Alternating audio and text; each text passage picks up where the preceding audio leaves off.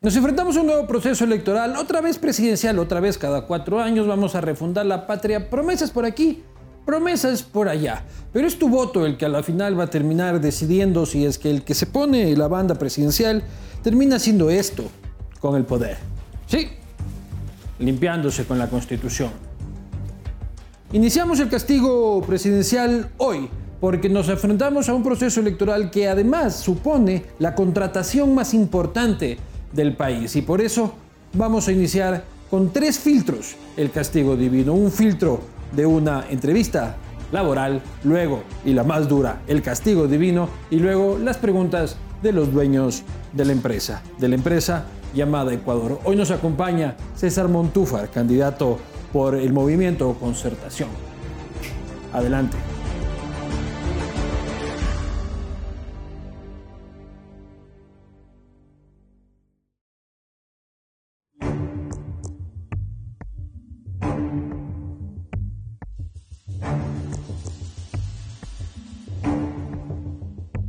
Siguiente. Buenas tardes. Buenas tardes, por favor. Muchas gracias. Tome asiento. Nombre. César Montúfar Mancheno. César Montúfar Mancheno. Usted aspira al cargo de presidente de la República, ¿es no? Presidente de la República del Ecuador. Ese cargo va a estar vacante ya mismo. Ha estado vacante desde hace rato. Ha estado vacante siempre. ¿Dónde se enteró de esa vacante? Bueno, desde que nací. He visto muchos gobiernos que han pasado y pasado y que no han estado a la altura del cargo que significa el presidir un país, una nación multicultural, multinacional como el Ecuador. ¿Por qué piensa dejar su trabajo actual? No voy a dejar mi trabajo actual. Yo soy maestro desde los 15 años. Y después va a trabajar al mismo tiempo. Cuando sea presidente voy a seguir siendo profesor, voy a dar una clase cada trimestre en la Universidad Andina, en donde he sido profesor los últimos 26 años. Cuando fui asambleísta, nunca dejé de ser profesor. Tenía un curso todos los viernes a las 4 de la tarde. Y cuando sea presidente voy a continuar de profesor. ¿Ha bebido en horas de, trabajo? Alguna vez sí, alguna vez sí, sobre todo en fiestas de Quito. ¿Ha tenido sexo en horas laborables? Eso no.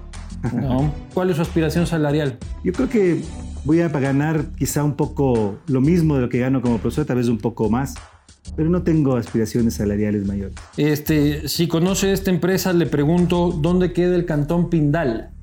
Cantón Pindal en la provincia de... No me lo recuerdo en este momento. Loja. Este, ¿Lo han despedido de algún trabajo? Nunca. Nunca. ¿Qué me puede decir de su anterior jefe? Bueno, que es un profesional al que tengo respeto, pero en la universidad todos somos pares. Entonces, eh, en la universidad cuando uno es profesor no tiene esa noción de jefe subordinado, sino que todos tenemos el mismo, a la misma posición. ¿Cuáles cree que son sus principales habilidades para el cargo?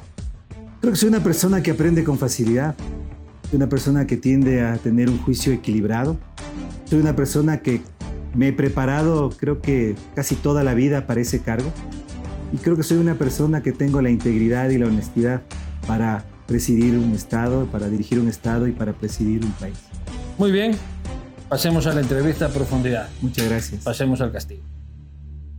Ahora sí, bienvenidos todos al Castigo Divino después de la entrevista laboral del Castigo Divino con los candidatos presidenciales, que estaremos este, con la gran mayoría, son muchísimos, vamos a ver si nos quedan este, las fechas, pero si no, estaremos con, este, ustedes dirán cómo, cómo uno categoriza cuáles son los principales, pues yo digo, los que a mí me da la gana, pero hay unos candidatos también que haremos lo posible por ser lo más democrático posible, pero hoy empieza el castigo divino presidencial, un espacio este, que esperamos que sea un aporte importante para que ustedes reflexionen su voto con miras eh, a, las elecciones de febrero de 2021.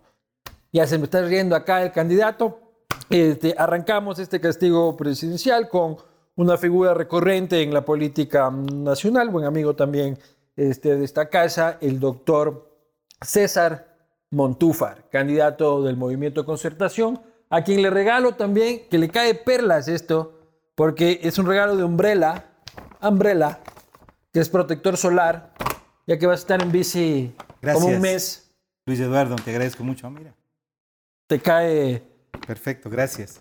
De nada, de nada. ¿Cómo estás? Salud. ¿Estás tomando tu cervecita? Salud, salud. Ya empiezan los candidatos. Este es buen trago. Soy y hay de candidatos, no, una bielita nomás, una bielita. ¿Cómo estás? No, sí soy buen trago. A mí me gusta el vino sobre todo, pero la cerveza muchísimo y la cerveza artesanal ecuatoriana me fascina. Así que muy contento y además refrescante. A ver, estás con tos. Sí. No vendrás con con huevadas. He estado pasando un catarro, una gripe ya una semana, un poco más. Porque como sabes, voy a hacer este, esta gira al Ecuador en bicicleta y a veces los cambios de temperatura te afectan. Entonces, pero ya me estoy recuperando y, y espero comenzar. Yo sé que este programa va a salir después del inicio de la, de la vuelta al Ecuador en bicicleta. Pero Que la vuelta empieza mañana, Mañana, sábado 31 de octubre. inicio de feriado. Esto sale a la vuelta del feriado. ¿Cuándo sale? Esto sale el primer día laborable fuera del feriado. El martes. No, pues el martes todavía es feriado. Entonces, el miércoles. Claro. Oye, este, ya solo te faltaba perder la candidatura presidencial. ¿no? O sea, ya perdiste una, las legislativas dos veces, perdiste este, las locales en la alcaldía Quito. Solo te faltaba decir, en mi lista de campañas perdidas me falta la presidencial. Pues yo no he perdido ninguna candidatura. No, has ganado conocimiento y bagaje. Lo que pasa es que nunca me han derrotado. Porque he venido trabajando en la misma línea, eh, una línea por la democracia, una línea desde la honestidad, una línea de lucha anticorrupción. Y aquí estoy. Pero no has Y ganado sigo, una y elección, sigo, y sigo, y sigo dando batallas. Como que no me muchos han otros- derrotado. Es como que el muchos Quito otros- diga, a mí yo no muchos- estoy en la, muchos- en, en- en- en la Muchos, muchos han ganado, han perdido, ya no están en la política. Tienen orden de captura, están prófugos, tienen una lista de cuestiones por las cuales no pueden presentarse, no pueden caminar por la calle. Yo he venido ganando y he venido sosteniendo una postura, porque yo soy político. Yo soy político desde, podría ser desde niño. Y he tenido ideas, tengo principios, tengo causas. Pero así desde tengo niño de que propuestas. se cogía las, las, las No, loncheras desde- de los, de, de los desde, amiguitos. desde que le escribí, imagínate, y ahora me haces acuerdo de algo que conté hace poco. Desde que le escribí una carta a Jaime Roldós cuando fue elegido presidente de la República. Eh, estoy hablando de cuando tenía 13 años, estaba en el colegio. Eh, y creo que desde allí o desde el colegio yo tenía siempre y he tenido esta vocación, que es una vocación de, de ser político, de entender la política como una lucha y como una batalla. Yo Mira, te entiendo guerrero- perfectamente, César, pero hay que ganar las no, elecciones. He ganado una. He ganado Una. una. ¿Y cuántas has lanzado? He estado como en seis. Pero Pero- jamás, mira, para ganar, Cinco y una. jamás, jamás me ha abrazado a alguien para que me dé votos. Pero no te está Siempre- diciendo algo la gente. Mira, he tenido, he tenido enormes éxitos en términos de votación. Primero, porque no he metido plata. Segundo, porque no he tenido grandes empresas que estén detrás de mí. Tercero, porque Tu he campaña, mostrado... tu campaña de alcaldía Porque- no fue una porque- campaña porque- pobre. No, sí fue una campaña. No, ya te voy a decir cuánto gasté. Mira, eh, tercero, porque no necesito un banco, no necesito tener una gran exportadora de ningún producto agrícola. Necesito solamente, y esa es la, esa es la diferencia quizá entre mi persona como político y otros que entienden la política de manera diferente. Necesito vocación, necesito ideas, necesito propuesta y necesito integridad. 1% Necesito te está dando ese datos, mi hermano. Mira, ese datos me daba 2% en la alcaldía, informe confidencial 3% en la alcaldía. Si yo les si la política fuera hacerle caso a las encuestas, entonces hagamos una cosa, solamente que sean políticos los propietarios de bancos, los propietarios de empresas, los que tienen eh, un municipio o parte del Estado para que les financie la campaña, los que, a, los que, a los que les respalda una firma eh, transnacional que tiene, que tiene por interés un contrato. Entonces hagamos, cambiemos las reglas del juego. Lo que tú me estás diciendo es que para ser Tú no estás político... bravo, ¿no? No, no. Ah. No estoy bravo. Lo que te estoy diciendo es que lo que tú me estás diciendo es que para ser político se necesitan ciertas condiciones No, que no. un ciudadano, Que un me ciudadano como yo. huevas, que no, yo no, estoy no, diciendo. Pero es que implícito tú me estás haciendo esa pregunta. Pero te estoy diciendo que, que un que ciudadano como hay que yo, ganar las que un elecciones. ciudadano como yo, que es un ciudadano que se ha preparado toda la vida Eso para no ser presidente del Es- Ecuador. eh, seguramente Un eres el más estudiado de toda la un, un ciudadano, un ciudadano que jamás, que no tiene una sola mancha que le pueden decir. Sin duda. Un ciudadano que tiene toda la fuerza, toda la integridad, toda la salud, toda la decisión para ser presidente, no puede ser presidente. Entonces, excluyamos a todos. Yo he dicho eso. Y únicamente ¿A qué hora pongamos. bueno, y, y- y únicamente pongamos en la papeleta a quienes están dispuestos a mentir, tienen una gran chequera, tienen una gran empresa que está buscando contratos para ser presidente o para ser cuando esté en el gobierno y a la que tenga la plata para pagarles a las firmas encuestadoras para que le coloquen en la lista de los opcionados. Esa no es la política que yo creo, Luis Eduardo, es la política que yo no practico y es la política, la anterior, no la que yo propongo, que no necesita el país. Sobre esa base es que el Ecuador está destruido como está destruido. Ya, sin duda. Y, es de reconocer, César, que este, de la papeleta eres de largo el más estudiado. Mira, Académicamente, ¿cuáles son tus credenciales? A mí no me gusta hablar de eso. Eres PhD. Tengo un PhD en ciencias políticas. He sido una persona que siempre ha estado estudiando la realidad del país. Debo ser el único candidato que junto a un equipo personalmente escribió su plan de gobierno. Tengo un equipo, no es que lo hice solo. Luis Fierro es quizá el, el, economista que vive en Estados Unidos, el ecuatoriano que ha tenido mucho éxito, quien, digamos, fue eh, el coordinador de todo este esfuerzo, pero yo personalmente escribí el plan de, el plan de gobierno. Te veo, te veo, verás, igual no me, no, no me terminas de responder de que en política hay que ganar también. Pues que yo he ganado. Mira, a ver, lo que pasa, es, que, es que, lo que, pasa es que tú me estás diciendo... lógica, el Deportivo Quito es campeón de la Libertadores. El Deportivo Quito es mi equipo. Por mucha, pero y el Deportivo Quito, el Deportivo Quito, no, no. No, pero mira, entonces dile a Guillermo Lazo lo mismo. Pues Guillermo Lazo no ha ganado ninguna elección. Ninguna, y se lo diré Entonces, cuando esté ahí sentado. Pero esa no es razón a los candidatos decir, usted no puede ser candidato porque es un tipo que, ignorante, que no tiene idea de la, realidad del país. A usted no, usted no puede ser candidato porque es un ladrón, porque es un tipo que no tiene integridad. A usted no puede ser candidato porque está detrás de usted una empresa, un conjunto de empresas que después van a facturar al Estado ecuatoriano. Pero hay gente que dice... Esa es la razón. El Montúfar es un chimbador. El Montúfar es un guerrero. El Montúfar es un peleador. El Montúfar es una persona que con equipos, porque sé formar equipos, puede enfrentarse a todo lo que le pongan enfrente, como enfrentado siempre. Y el Montúfar es una persona que siempre podrá andar en la calle tranquilamente. Cuando fui acusador eh, particular en contra de Jorge Glass, andaba tranquilamente por la calle. Y cuando sea expresidente de la República, voy a andar tranquilamente. Ese es el Montúfar. Y ese es el Montúfar que va a ser presidente del Ecuador. Hablas de tener un banco, entonces le, le lanzas dagas al lazo. Este, tener un municipio, no sé a cuál te refieres, ahí imagino que el Partido Social Cristiano, este, pero todos fueron tus panas en algún momento. Nosotros, y Solo el correísmo es el único que no ha sido tu pan. Mira, nosotros siempre en la lucha contra el correísmo hicimos acuerdos, conversamos, trabajamos juntos con todas las fuerzas políticas. Pero con Lazo estás cabreadísimo. No, no tengo, no tengo por qué estar cabreado con él. Tengo una postura distinta a la de él, absolutamente diferente. Pero eso no quiere decir que esté... Mira, yo en política no personalizo. Pero sí defiendo la posición que tengo, sí defiendo el espacio ¿Pero por qué te distanciaste del, por el tema de la alcaldía de Quito? No, no, no. Con él, con él estuvimos juntos, con él estuvimos juntos. En Compromiso Ecuador. En Compromiso Ecuador. Terminamos lo de Compromiso Ecuador. Seguro que esa tos es de gripe, Seguro, tranquilo, no te preocupes. No, que se acabe el castigo divino. y te vas a hacer la prueba. Claro.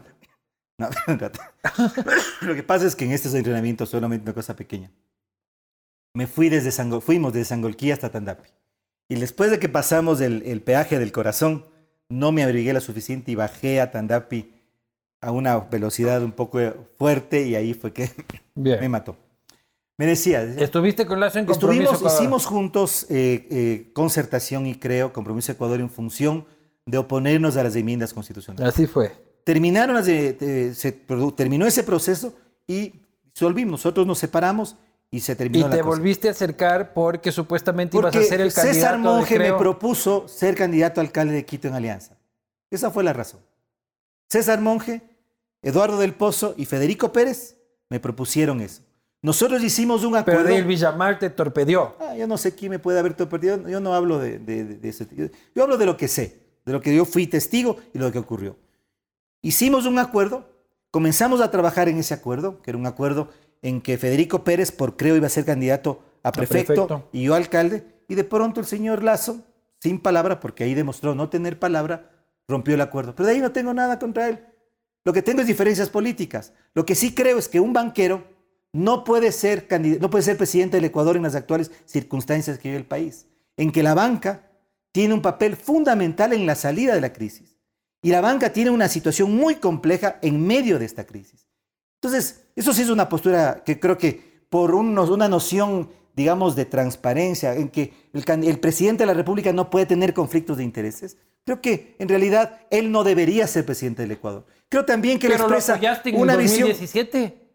Nosotros lo apoyamos, por supuesto, porque está enfrentándose a Lenin Moreno y a Correa. ¿Y por qué ahí sí? Porque Y estamos, ahora no, porque porque, ahora porque hoy compite estamos conmigo. en un momento diferente. Porque, Porque Correa ahora en este- compite contigo. No, porque Correa es parte del pasado. ¿Seguro? Porque, no lo veo yo tan parte del pasado, mi hermano. Correa, Correa, a nosotros, nosotros, digamos, podríamos decir los ecuatorianos de periodismo de investigación, los ciudadanos que hemos luchado en contra de la corrupción, ya derrotamos a Correa.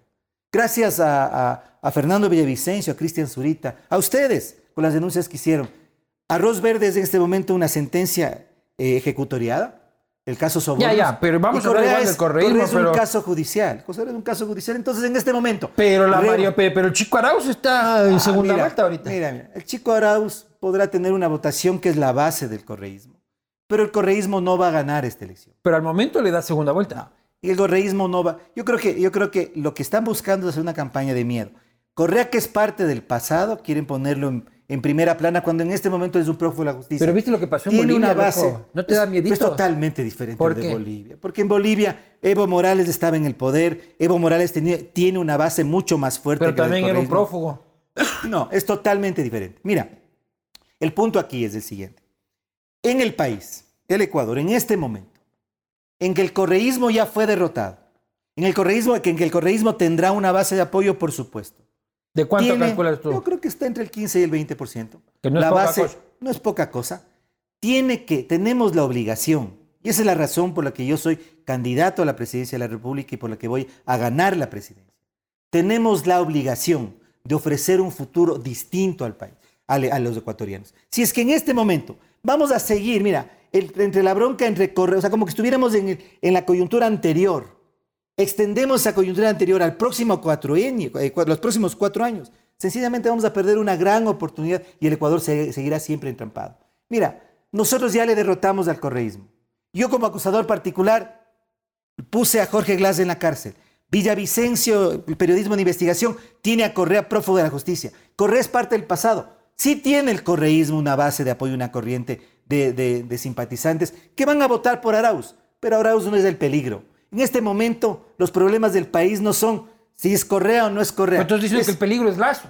no, el peligro es que no encontremos una opción para resolver los gravísimos problemas que tenemos. ¿Y qué te hacemos, César?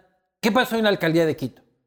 Gente decente se lanzó, y este, algunos, muchos, te lanzaste tú, se lanzó Paola Vintimilla, se lanzó Juan Carlos Solines, se lanzó Juan Carlos Holguín, este, el, el- el general Moncayo y el alcalde de Yunda.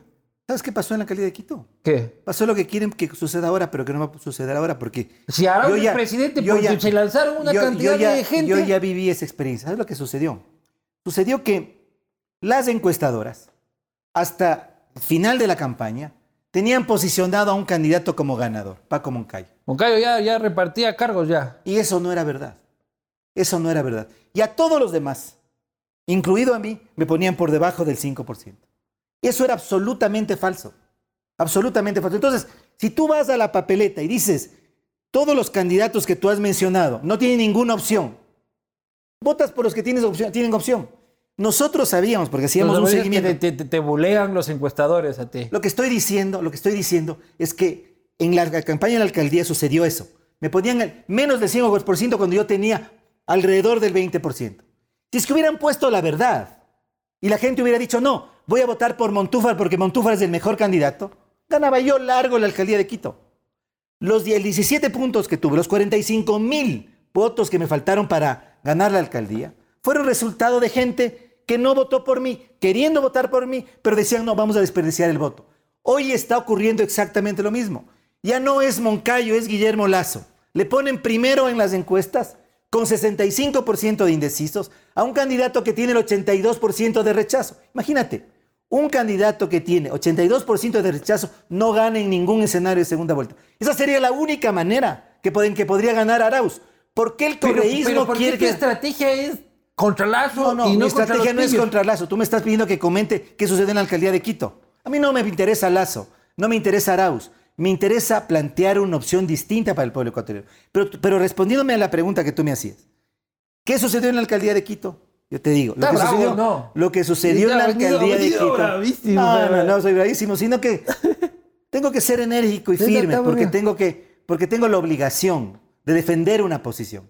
Y es una posición, una posición legítima, una posición de, de un ciudadano que tiene todos los atributos para ser presidente de la República, que tiene todas las condiciones para representarte y representar a muchos ecuatorianos, Sí. a quienes las encuestadoras o prejuicios o situaciones, digamos, yo diría, no, no, no, no, no coherentes, te quieren descalificar. Porque no pueden descalificarme como ladrón, como una persona que no tiene preparación, como una persona que no tiene las estabas haciendo condiciones. una carrera y te estabas posicionando como un crítico del alcalde Yunda. Yo veía que te encaminabas como en- construyendo esa opción, como volver a intentar la alcaldía en el 2023, creo que viene a ser. Y pin, rompes ese camino y te vas para la presidencia. No, mira, es que es curioso, verás. Cuando yo iba a ser candidato a alcalde de Quito, las- muchas personas me decían, no, tú no eres, no tienes el perfil de alcalde. Lánzate, tienes que esperar para que seas presidente. Cuando, cuando, cuando ahora soy candidato a la presidencia, no, tú quieres... Mira, yo no hacía o no hago, y todavía tenemos pendientes temas en el, en el, de denuncias en el, en alrededor del... y al propio alcalde, directamente al alcalde. Yo no hacía eso porque estuviera posicionado una precandidatura a la alcaldía de Quito. Yo hacía eso porque tenía la y porque tengo la documentación. El caso Geinco que nosotros denunciamos. El caso de las pruebas COVID, que es un tema muy importante que por el cual la fiscalía debe investigar. Ya no alcalde. pasó nada ya. No, no, va a pasar. Ojo, la audiencia de formulación de cargos en contra del exsecretario Mantilla está pendiente, fue pospuesta. Y allí el alcalde Yunda también debe responder. Yo estoy totalmente atento a esos temas, pero no lo hacía Luis Eduardo porque estuviera posicionando ninguna candidatura. Yo soy un político de principios, de causas, de luchas, de banderas. Oye, y La Yacu- bandera de la con- lucha con- con- anticorrupción. Con, con Yacu compartiste la calle en algunas ocasiones. Como he compartido con muchas personas, como he compartido con Andrés Páez, como he compartido con, con gente del Partido Social Cristiano, como he compartido con muchos Y actores. Yacu también te parece un estorbo y un aparecido. No, a mí me parece que la candidatura de Yacu tiene, por supuesto, una legitimidad, como todas las candidaturas. Yo no soy de esas personas que dicen, no, eh, nadie, no. Yo creo que todos tienen derecho y todos tienen legitimidad de participar. Por supuesto, el candidato, el movimiento indígena debe tener un candidato. Creo que es absolutamente ¿Tienes válido. coincidencias tú con Yacu? Puedo tener algunas coincidencias, pero tengo una diferencia fundamental. ¿Cuál? que me parece que la polarización y que la, que la visión del próximo gobierno y el liderazgo del próximo presidente no puede ser únicamente el de representar a un grupo. La ultraderecha en el caso de Hilazo, el, la- la- el movimiento indígena en el caso de Yacu Pérez. Yo creo que el Ecuador necesita, y por eso es que yo creo que tenemos Pero los monos, que dejar... la gente en la costa puede decir, chute ese Montúfar es serrano, insípido. No pueden decir, yo, yo soy muy respetuoso de lo que digan de mí, pero lo que te digo es que, y me parece bien que digan eso, eh, Correa me decía otras cosas incluso más chistosas, pero ¿Qué te decía? me decía yogur desabrido, alguna cosa, pero... Yogur desabrido. Sí, algo así me decía. Chuta, pero, pero- está como que te hubiese probado. Ah, puede ser. A lo mejor ¿No, no, te sé. pegó de probadita? a lo que voy es a que el punto aquí es que en el caso de Yacu Pérez, regresando a lo que tú dices, me parece que su, su principal debilidad es representar una opción y una postura que es legítima pero que es parcial. Y el Ecuador necesita un liderazgo que rompa la polarización, que permita lo que el Ecuador necesita. ¿Qué es lo que necesita el país, Luis Eduardo? Vamos a ir. es Acuerdos fundamentales para políticas de Estado de mediano y largo plazo. vamos a ir ya al plan, este, pero con una pequeña transición que es, ¿qué confianza te da la señora Tamaínta a cargo del proceso? Mira, no quiero, verás, no creo que, no me da ninguna confianza. Pero el problema no es esa la discusión. Esa no es la discusión. La ¿Estás discusión- tranquilo con ese CNE No, entonces? no estoy tranquilo, pero yo no soy, yo no soy, verá, si es que yo me hubiera podido, me pongo a pensar todas las dificultades que existen para hacer política a una persona, a un ciudadano preparado e íntegro como yo diría, no, pues mejor no me meto. Pero yo no pienso de esa manera. Yo pienso en la opción que hay que construir y en la opción que hay que, que los ecuatorianos tienen el derecho a escuchar. Permíteme contarte una anécdota pequeña. Cuando yo, tú sabes, he hecho dos caminatas largas en el Ecuador. Yo he hecho siempre una Te política que te ves un poco gordo, dices voy a inventar un cuento para Sí. recorrer el país. A mí me gusta mucho, mira, yo creo que, que para hacer política se necesita tener ciertas condiciones físicas muy óptimas, porque la política es emocional e intelectualmente exigente. Entonces el cuerpo no puede estar desvinculado de eso. Pero cuando hice una de las caminatas, la segunda caminata de regreso de Guayaquil a Quito, llegamos a Tambillo ya casi para llegar ¿Hacia a dónde Quito. llevan las banderas? pues? ¿Hacia dónde llevan las banderas? Y una señora nos preguntó y nos dijo, pero ¿por qué hacen esto? ¿Por qué no hacen otra cosa para que la gente les, les vea? Y un señor que estaba en un conversatorio dijo, una cosa que a mí me marcó, me marcó profundamente, me dijo, porque me parece muy bien que, que el señor Montuja, Montúfar haga estas caminatas, porque la gente tiene derecho a ver una política diferente. Los ecuatorianos tienen derecho a en la papeleta tener un candidato por quien votar. Por ahí leía, por ahí leía, Montúfar es un candidato que no es para el Ecuador. O sea, es un candidato este, europeizado este, para otro tipo de democracias, no, No, no, para las, no, la- la- las democracias Yo soy ecuatoriano. que nos gustan Yo soy- nosotros. no, yo soy el tuki tuki, ecuatoriano. la salsa choque. No tengo, no, eh, a mí me parece que es un comentario absolutamente... Por ahí leí, dije. Ya me va absurdo. ahora por lo que Es absurdo. en Twitter. Es como que diga, Vivanco no es un periodista para el Ecuador. ¿Por qué no? Somos, mira, el Ecuador somos todo. Todo lo que, todo lo que tenemos. Pero sí me cachas lo que te estoy diciendo. Es que me parece que es absurdo, verás. Esa es la... O sea, un político con PhD que camina de que habla de estructura del Estado, de lucha anticorrupción y no habla de Isidro Romero que va a ser campeón a Barcelona de, de Mira, la Libertadores. Pero mira, es creo que sucede algo. Mira, el, ese es un prejuicio que surgió eh, en la... Yo, siempre creo que uno de los momentos de inflexión en la historia ecuatoriana fue en 1960, cuando Velasco Ibarra arrasó en las elecciones y le ganó posiblemente el mejor candidato, para mí, el mejor, candidato, el mejor presidente del siglo XX, que fue Galo Plaza. Y en ese momento se estableció el, digamos, el paradigma que en el Ecuador un candidato como Galo Plaza, que era un candidato que proponía, que tenía un discurso moderno, una visión moderna del país, tenía que, estaba condenado a perder frente al populismo. Y desde ahí, las élites se creyeron que ese es el paradigma de hacer política en el Ecuador. Yo creo que eso es falso. Tú eres el. Galo Plaza del 2020. dices. No, yo. Yo creo que Galo Plaza es una figura de una estatura inigualable. No, no, no, no, yo no me comparo con, con, con, con yo no me podría comparar con él. Pero sí creo que en, el, que en el Ecuador hay espacio para hacer política. Y sobre todo, que los políticos, Luis Eduardo, tenemos la obligación de presentar opciones. Es como en, toda, como en todo oficio. Tú eres periodista y tú dirías, no, podrías estar detrás de una redacción, trabajando en la redacción de un periódico, escribiendo columnas para la siguiente edición. Pero tú dijiste, tú decidiste romper y, decidiste crear una opción diferente. Es exactamente lo que yo estoy haciendo. Y no lo que estoy haciendo ahora, lo que, está, lo que he hecho toda mi vida política. ¿Y qué dijeron en tu casa? Otra vez, papá. ¡Ta ¿Sabes madre, qué? Mis- ya! mis- ¡Quédate mis- quieto un rato! Mis hijas, mis hijas sí, sí. Mis hijas sí quizás son las que más, las que más, o sea, es, es- es- es difícil ser, ser hijo de un político. Eh, pero creo que ellas me acompañan, igual mi hijo, mis cuatro hijos me acompañan. Eh, y mi hija Sarita dijo algo que, que a mí me dejó marcado. Al final, que después de que discutimos varios meses sobre esto, me dijo, solo te pido una cosa, papá. Eh, y lo digo con mucho respeto a mis amigos eh, eh, hijos de Jaime Roldós, con quien tampoco me, me puedo comparar ni me quisiera comparar. Me dijo, pero mi hija Sarita en su inocencia de una niña de 11 años me dijo, papá, solo te pido esto. Llega a ser presidente, no te subas a un avión como Jaime Roldós. Eso me dijo. Fuerte digo con mucho respeto, ¿no? mis amigos. Fuerte comentario. Este, Amigos Diana, Marta y Santiago. la, la, la cicleada. Mañana sales en bici. Mañana salgo.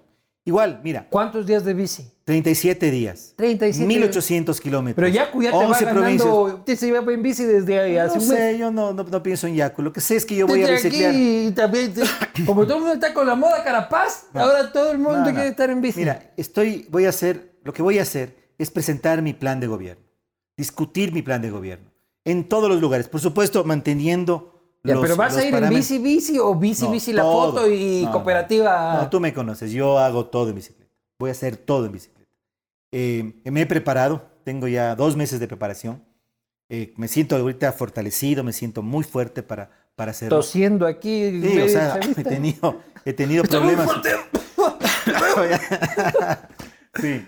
eh, pero la idea es llegar ¿A dónde vas? todo. Salimos mañana, la primera, la primera etapa es Sangolquía, Loac Tandapi, después vamos a Santo Domingo, después llegamos a Chone, Puerto Viejo, Manta. Ah, a Eh, de, Manta, después de Manta vamos al Aromo. En el Aromo vamos a hacer un acto muy importante.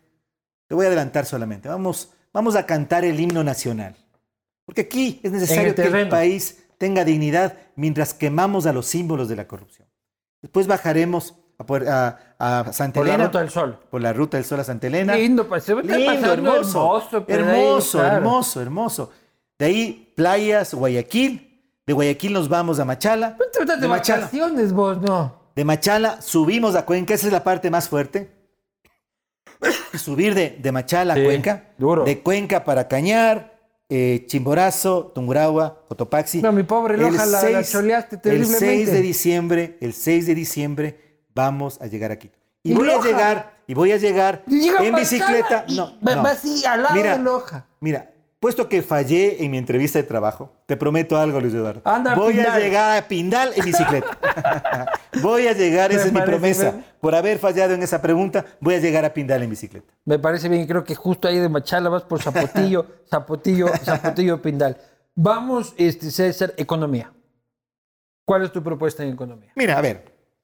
El país, por supuesto, voy a decir lo que todo el mundo dice, vive una crisis sin precedentes a nivel económico.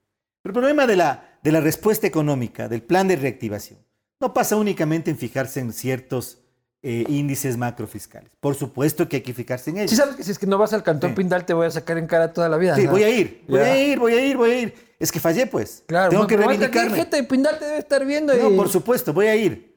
No necesariamente en esta, pero la segunda voy a llegar. No. No, no, voy a ir, voy a ir a pie. No, no, necesar- no necesariamente en esta, tengo que ver en, En esta esta, campaña, pero. en esta, porque la campaña, por supuesto. En esta gira digo que a lo mejor no. Pero en esta campaña sí. En esta campaña sí. Vamos a lo de la Me economía. mandas foto desde Pindal. Pero cuando llegue en esta campaña. No te voy, por supuesto, Amanda. Porque evidentemente tengo una deuda con el Cantón Pindal adquirida en tu, en tu entrevista de trabajo en esta tarde. Economía. Economía. Pensar en, una en la reactivación económica es pensar, sí, por un lado, en las cifras macroeconómicas, el déficit fiscal, el tamaño del Estado, la deuda, ¿no es cierto?, que es un tema fundamental, el tema de la Reserva Monetaria Internacional, etcétera, etcétera, etcétera. Creo que hay, un tema fundamental. Pero el problema de la reactivación económica pasa por algunas reformas fundamentales, que son parte del problema. Primero, una reforma tributaria. Es decir, porque el Estado necesita fondearse, necesita recursos. Y esa reforma tributaria tiene que ser a progresiva. más impuestos. No hay de Esa dónde, reforma hermano. tiene que ser progresiva. Yo no voy a subir el IVA, no voy a bajar el IVA tampoco, pero sí voy a proponer una reforma y voy a ¿Qué quiere ejecutar una decir una reforma, reforma, para Suena a más eliminar las exenciones al impuesto a la renta. Las exenciones al impuesto a la renta, que suman en el país más de 5 mil millones de dólares. Pero ¿quiénes Y son vamos esos? a establecer- discapacitados, ancianos. Y a- vamos, y vamos. ¿A ellos? No, no. Y vamos, aquí viene a lo que voy a... déjate- ¿A quién le vas a quitar el- Permítame, permítame. Y vamos a crear un impuesto al patrimonio en el país a las personas naturales. Ya, pero aguántame un rato. A las es- personas naturales. Es eh, un impuesto al patrimonio, que hay en todo país civilizado, pues. Es que mira, a a, las élites, a- un sector, a un ¿Y sector de de las... cuánto el porcentaje? A ver, a un sector, a un sector de las élites ecuatorianas les gusta un montón de, de- de- a un sector de la élite ecuatoriana le gusta, le gusta pensar que vive en el primer mundo y quiere un estado del primer mundo, pero en el primer mundo Te los cobran. estados cobran impuesto al patrimonio. Entonces tenemos A ver, que crear. ya, pero Entonces, espérate un ratito. Bueno, Ya. es que me sonó súper impuestero todo esto. ¿no? no, no. Tú dices que vas a mantener el IVA tal como está, Sí. pero necesitas 5 mil Es- millones de dólares. no, no. Eh, no, eh, hay 5 mil millones en las exenciones del impuesto a la renta. ¿A quién le vas a cobrar el impuesto a la renta que no se le está a cobrando? los que puedan pagar. ¿Quién? A los que puedan. A los que tienen ¿A recursos. a, a quiénes no se les Mira, está cobrando? y a- y- ¿A gente mayor de la tercera edad? No, no me estoy refiriendo a eso. Porque, por, por eso, Hay gente mayor de la tercera edad que tiene mucha pero- plata. pero- pero- no, pero estoy hablando. Pero el problema no es ese. El problema principal. ¿A quién le vas a cobrar? A los que tienen recursos. Son exenciones del impuesto a la renta. Tú miras el impuesto a la renta y ahí está el problema. Ahí está el tema que tienes que atacar. Entonces, hablo de una reforma tributaria. Porque hay un- es, es un tema muy importante. Que no quieren hablar. ¿Y el porcentaje del es- patrimonio cuánto? Ah, Eso tenemos que ver. No está decidido, ¿Cómo pero tengo que ver. No, no, no. Porque tengo que- eso, eso, eso hay que decidir sobre la base de un conocimiento muy prolijo de lo que está ocurriendo. Entonces, Ahí me dio un poco de sustito. no, Si es que tú tienes mucha plata, si eres un No potentado plata, millonario, entonces sí ponte nervioso. millonario. Ponte nervioso, ponte nervioso. Pero si eres una persona como, como, como somos la mayoría, no tienes por qué ponerte Pero el emprendedor, mi hermano, No. el emprendedor Dice- dije te perso- paga impuestos No, hasta sangrar. Pero, pero ¿quién está diciendo eso? es que no me explicas a quién le vas a No, cobrar. estoy Solo dices, diciendo impuestos, personas- impuestos nuevos para todos, pero no sé a quién. No, yo no he dicho eso. No he dicho eso. Estoy Impuestos, diciendo impuestos para eliminar exenciones del impuesto a la renta. Eso es lo que estoy Y diciendo. lo del patrimonio no Ya. me dices cuánto. Y, y al patrimonio. No me dicen ni el a las porcentaje ni la base. No, a las personas que tienen recursos para pagar. Estoy siendo muy claro. Pero, ¿cuál no es la estoy base? diciendo. ¿Qué te- te quiere decir aclaro, tener recursos? Te aclaro, te aclaro. No estoy diciendo que vamos a cobrar impuestos a los emprendedores. No estoy, no estoy diciendo que vamos a cobrar impuestos a las empresas. Y no estoy diciendo, por supuesto, que vamos a subir el IVA. Estoy siendo muy claro. El mismo Fondo Monetario. Internacional recomienda. El, el- el- el- el impuesto a la salida de capitales lo vamos a bajar al mínimo y vamos a ir progresivamente y por- a punto 3% o lo vamos a eliminar. Entonces, aquí, aquí hay que ir trabajando en esa dirección. Pero, pero reforma tributaria. Porque mira, yo no soy de esos candidatos que dicen no más impuestos, no dicen nada más. Porque el Estado tiene que sacar de algún lugar dinero. En segundo lugar, precisamente para reactivar la economía. Porque estaba hablando de las reformas que hay que hacer. La pero ya me dejaste preocupadito, ¿no? no te preocupes. Si es que, No por mí, yo no tengo dónde caerme entonces, muerto, pero... Pero no te preocupes porque en realidad lo que deberíamos preocuparnos es de esos candidatos que dicen no más impuestos y después terminan haciendo reformas que sí verdaderamente cobran impuestos. Yo estoy siendo muy claro en el asunto. Les voy a cobrar impuestos. No, estoy diciendo, no voy a subir el IVA, voy a hacer una reforma, una reforma eh, tributaria progresiva y sobre todo voy a trabajar en la eliminación de las exenciones tributarias. Nada más. Eso es lo que estoy diciendo.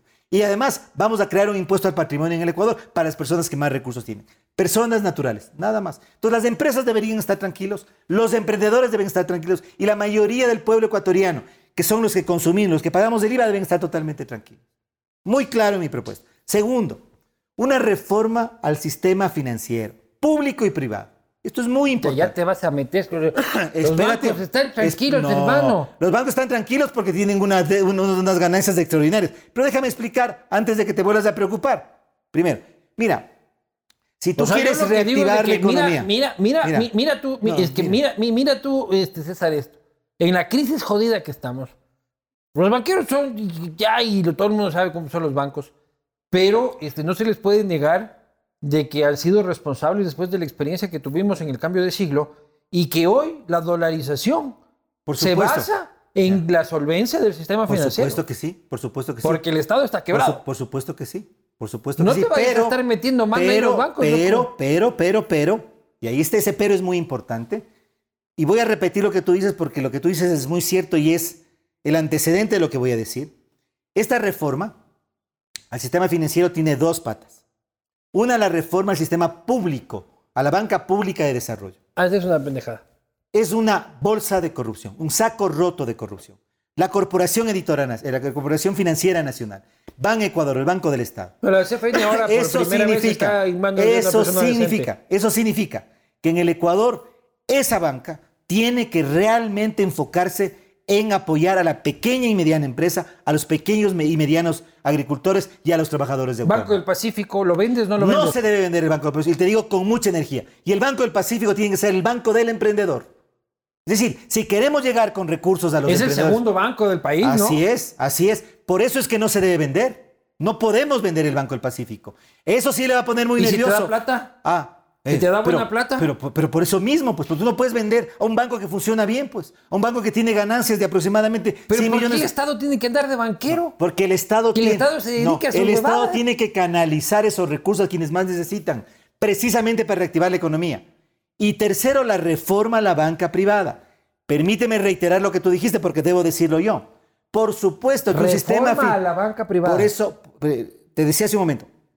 Por supuesto que un sistema financiero privado sólido, solvente, es el mejor blindaje para la dolarización. Pero no puede ser posible, Luis Eduardo, que a cuenta de eso tengamos tan altos costos financieros para los clientes e intereses tan altos. ¿Qué es lo que hay que hacer? Crear las altos, regulaciones. pero también pagan mejor Perdona, que cualquier otro, per- ¿no? Perdóname un ratito. Perdóname un ratito. ¿Qué es lo que hay que hacer? Abrir la banca a la competencia internacional. Ah, generar mañana, exactamente para que podamos con competencia Pero no es de bajar que no los viene, costos. viene porque no viene porque no quieren, no porque No esté viene prohibido. porque la sobreregulación que existe en el Ecuador impide que se lo haga. Pero vos quieres regular más, pues. no, ¿cómo? no, no, no. Estoy diciendo que hay que hacer una reforma, no estoy diciendo que hay que regular más. Hay que mejorar Dijiste la capacidad de control y de capacidad, hay que mejorar, hay que, hay que aumentar la capacidad de control y regulación de la superintendencia de bancos. La Pero eso superintendencia no de es tu bancos competencia, mi hermano. La superintendencia es otro poder del Estado. No, no, la y antes me no, no, no, tranquila, correalizando. mira, la, la Junta de Regulación Monetaria y Financiera, que es la que dicta las normas. Pero la y la superintendencia ley es el quinto aquí, poder. aquí es necesaria una reforma a la Ley Orgánica Monetaria y Financiera, que permita lo que te estoy diciendo. De esa manera, de esa manera, entonces vamos a caminar hacia promover una reactivación económica basada en los pequeños y medianos empresarios. O sea, ¿le vas a obligar a los bancos Pequeños y medianos agricultores y trabajadores a autónomos. tener una política y tercero, crediticia? Y tercero. y Espérate tercero. un rato. No, no, estoy Es que- diciendo... es que la- es que- es que no- vamos... ¿Cuál va a ser tu regulación no, de los bancos privados? no, No, no. entiendo. Tú Vamos dices a abrir. Que vengan bancos de afuera, ya muy bien, pero que bajen los- las tasas de interés, dices. La competencia de la banca internacional es la que va a mejorar los servicios, A bajar de los, competencia. costos, la- bajar los costos y, ba- y bajar los intereses. Vamos a reformar la banca pública. Tercero, tercero, tenemos que tomar por los cuernos la crisis de la seguridad social. Eso es fundamental.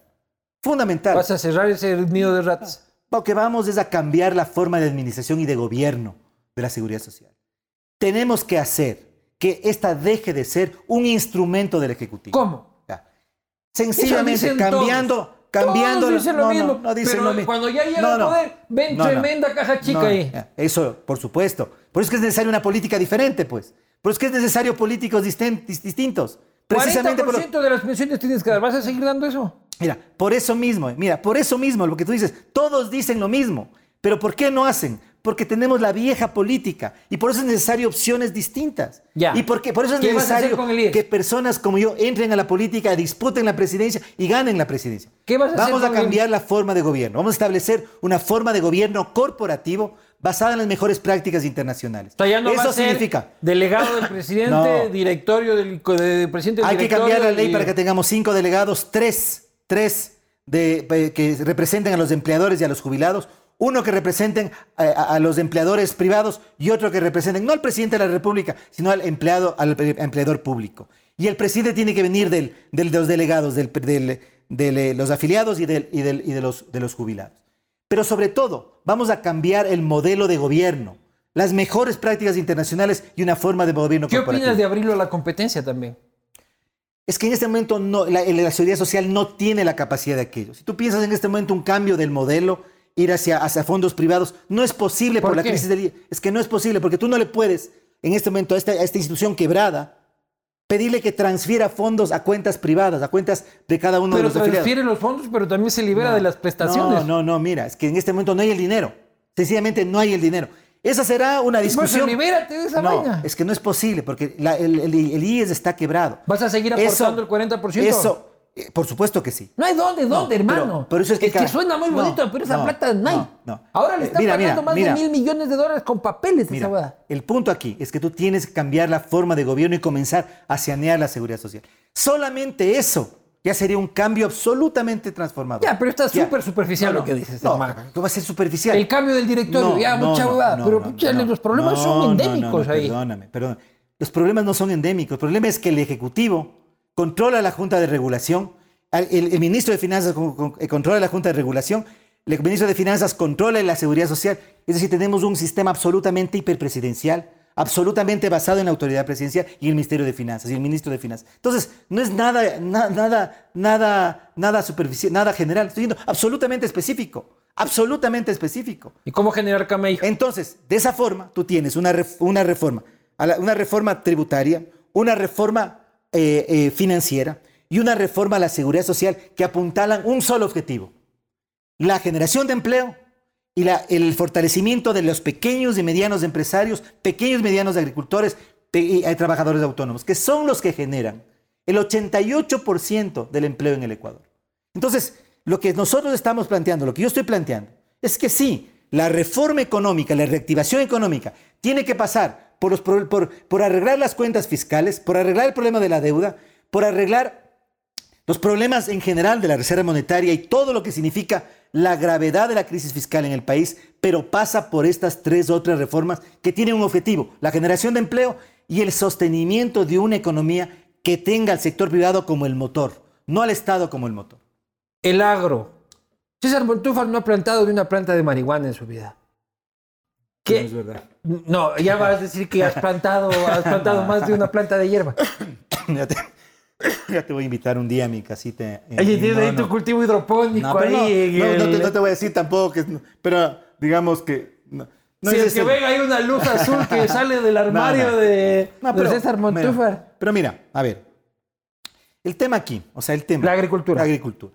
Te estoy diciendo, ¿cómo, cómo llegar? ¿Cómo llegar con recursos a un sector de la población? Y no me dejaste terminar una parte. La economía campesina familiar, porque estás ya hablando del agro, es la que sostiene la, la- la que sostiene la alimentación en el Eh, país. todos comemos de ahí. ¿No es cierto? ¿Cómo llegas a ellos? ¿Cómo les apoyas a ellos? Tienes que apoyarlos con recursos. Y esos recursos tienen que venir del sector financiero. Y ese sector financiero tiene que fortalecerse. Ese sector financiero tiene que tener un mecanismo para O sea, llegar hay con varias recursos. no solo es este. Pero es que mira, pero no, ¿qué so- no más? solo es capital, decir, ¿no? eso- eso- eso- solo es capital, o sea, también es este impuestos en bienes de capital, este, en pero esos ya existen en este semilla, oportuna, Mira, este, agua. Es muy importante el riego, que es, que es responsabilidad del Estado, que está repartido en juntas de agua, que son casicazgos regionales, este, chiquititos, donde ahí este, tienes que andar mendigando agua. Este, tienes temas de electricidad y energía que necesita el campo pero- para pero- producir pero- pero no con, una- que- un, con un kilovatio caro. Pero eso yo no te, no te estoy diciendo que no.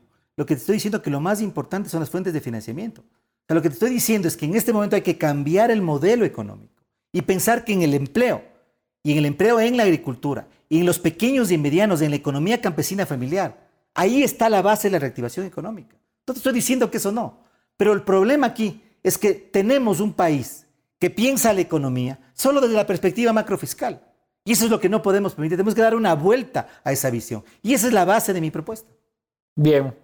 Este, relación con el Fondo Monetario Internacional. A ver, mira, yo creo que... Ahorita quedamos enchufados con el fondo, creo que para 15 años. Mira, yo tuve una entrevista con los representantes del fondo y les dije algo que, ¿Cuándo?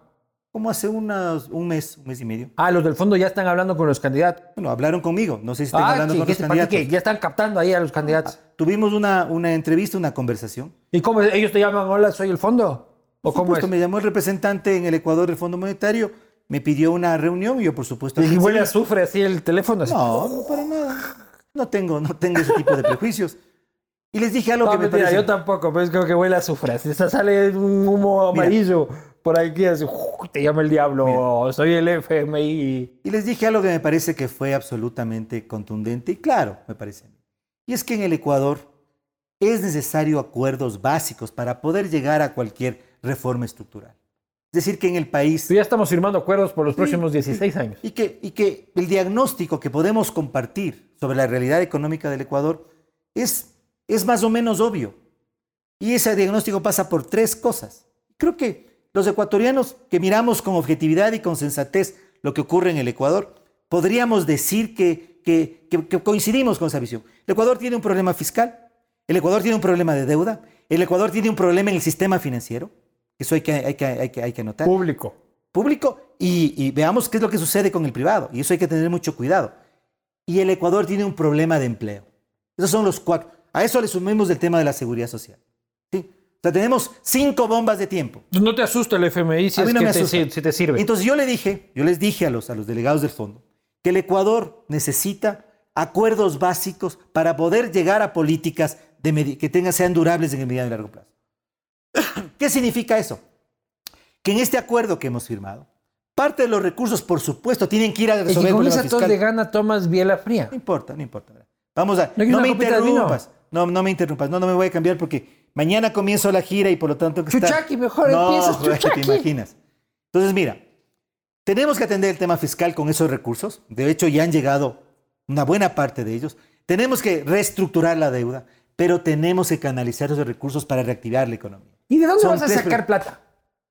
O sea, voy, déjame este, profundizar un poco más. Porque no solo puedes decir, voy a sacar plata del bolsillo de la gente con una, pues, una de la gente que tiene, este, sí, con una, porque ya claro, estás, sí, sí. con la gente que tiene, este, con una reforma este, tributaria, voy a sacar este, plata, voy a hacer sacar plata porque también te va a generar impuestos una reactivación económica, pero de ahí viene la pregunta de extractivismo, este, petróleo y minas. ¿Cuál es la política de César Montúfar Muy en clara. relación? Mira, yo no soy antiminero, pero sí soy absolutamente partidario de una política minera absolutamente sustentable y ambientalmente eh, pensada en el medio ¿Gran escala? A gran escala, y, y- y- pero con los más altos estándares ambientales. Gran escala sí. Sí, prohibido. por ¿Cielo su- abierto? Por, eh, cielo abierto es mucho más complicado. Eso yo creo que en el Ecuador tenemos que aplicar la ley. ¿Qué se trata de aplicar? La ley que, esté, que existe. Pero el punto aquí es, altos estándares eh, de protección ambiental, en primer lugar. Segundo lugar, consulta previa vinculante. Vinculante. Vinculante, por supuesto, es del Ecuador. Es signatario del artículo 169, convenio 169 de la OIT. Sí, Pero que- ¿qué pasa si es que, por ejemplo, Pero- encuentran una mina aquí a una cuadra Pero, pero deja- pero déjame terminar. y cuatro vecinos no quieren? Ya, déjame pero eso es lo que el Ecuador eh, firmó, pues. O sea, eso es, parte de los acuerdos internacionales que el Ecuador ha firmado. Entonces, el Ecuador no puede ser ajeno a aquello. Ya. Ya. Y en tercer lugar, aquí es el tema más importante. ¿Qué vamos a hacer con esos recursos? Porque tú hace un rato me preguntaste, ¿y de dónde vamos a sacar la Farreárnoslo, plata? pues como los 200 Ah, años de Por eso es que es necesario, mi querido Luis Eduardo, políticos distintos que gobernemos de manera diferente. Por eso es que no podemos repetir lo de siempre. ¿Qué es lo que tenemos que hacer? Tenemos que, una parte Pero vas a importante- ampliar la frontera este, petrolera pero, pero- y la pero- pero frontera deja- pero déjame terminar. Entonces decía, verás, primero, los más altos estándares ambi- ambientales, consulta previa vinculante, ¿sí? y en tercer lugar, lo que está en este momento en la Constitución y en la ley. Después hablamos del tema de la Constitución. Ah, siento que vas a cambiar la pues. No, no, no, no eh, eh, afectación a fuentes de agua ni en reservas, áreas de reserva. Ya, es lo lógico, lo, sensato, Ahora, lo, lo- Una vez que comiencen esos proyectos, ¿a dónde va la plata? Mi postura en eso es absolutamente radical y drástica. a una cuenta offshore Eso de César no, Montúfar. puede, eso no puede entrar al presupuesto general del Estado. Entonces, Eso tiene que ser manejado. Te estás haciendo un No, enorme, no, hermano. No, me estoy haciendo un harakiri. No me estoy haciendo ¿con qué plata vas a gobernar? Espérame un ratito. Eso tiene que ir a fondos específicos, manejados internacionalmente con los más altos estándares, Un FEIREP. eh, a fondos especiales, ¿no es cierto? Fideicomisos en algunos casos, en perspectiva de que desde ¿Pero allí... qué plata, Pero César? desde, ¿Qué plata? Desde allí. desde- ¿Los nuevos proyectos? Los proyectos- ¿O los que ya se están desarrollando? los proyectos que se comiencen a desarrollar y que vayan a financiar. proyectos. Y que vayan a financiar, ¿qué? Lo que son las prioridades fundamentales del país. Pero ¿Qué espera, son? es que- sí, sí, es que, no, es que lo que pasa es que no pueden quedar cosas en el aire.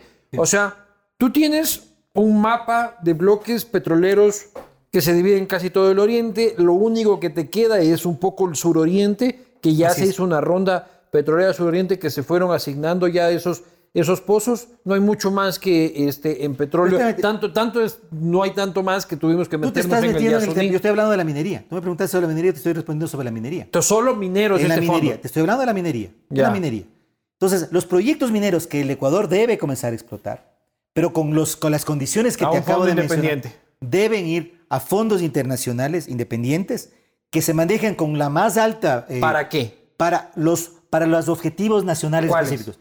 Educación, salud y protección social y, y políticas antipobreza. ¿Y ahorro no? A esos tres, a esos tres. Ahorro no. No, a esos tres estoy diciendo. Educación, Porque salud. imagínate lo que nos hubiese pasado. ¿Te acuerdas del FEIREP? Sí, por Que supuesto. teníamos unos fonditos ahí, este, que le- el gobierno, mira, el Correo le unos suficiente. fonditos. suficiente. Pero ahora en la pandemia nos hemos dado cuenta lo bueno que hubiese sido pero por ahorrar. eso, pero por eso te estoy diciendo. Educación, salud, protección social y lucha contra la pobreza. Y ahorro. Esos son los tres puntos principales. Pero ahorra un poco. Mira, esos son los tres temas. El ahorro tiene que venir de otros lados. Lo ideal sería contar con recursos para todo, pero esos son los tres temas principales. Por eso es que lo que yo estoy proponiendo, Luis Eduardo, es un cambio radical a lo que estamos viviendo en este momento.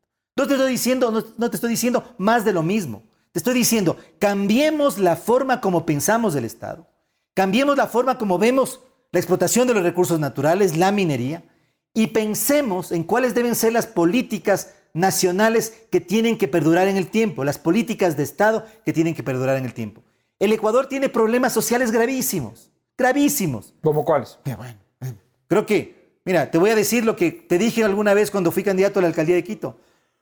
y eso que en ese momento, para la alcaldía de Quito, para un gobierno autónomo descentralizado, esa no es parte de sus competencias. La seguridad. No, mira, el tema de la desnutrición infantil crónica, por ejemplo. El tema de la pobreza. El tema de las violencias, de la violencia. El tema de ¿La, la, salud, violencia como algo social o como seguridad? Como las dos cosas. ¿Qué vas a Eh, hacer por la seguridad? Pero espérate, déjame terminar, después llegamos a, después vamos a- abordando todos los puntos. Entonces digo, esos tres temas, protección social, lucha en contra de la pobreza y lucha en contra de la desnutrición infantil es uno. El Fondo Sanitario Único, que es una de las propuestas que hacemos, y en tercer lugar, el Fondo para la Educación. ¿Cuál es el Fondo Sanitario Único?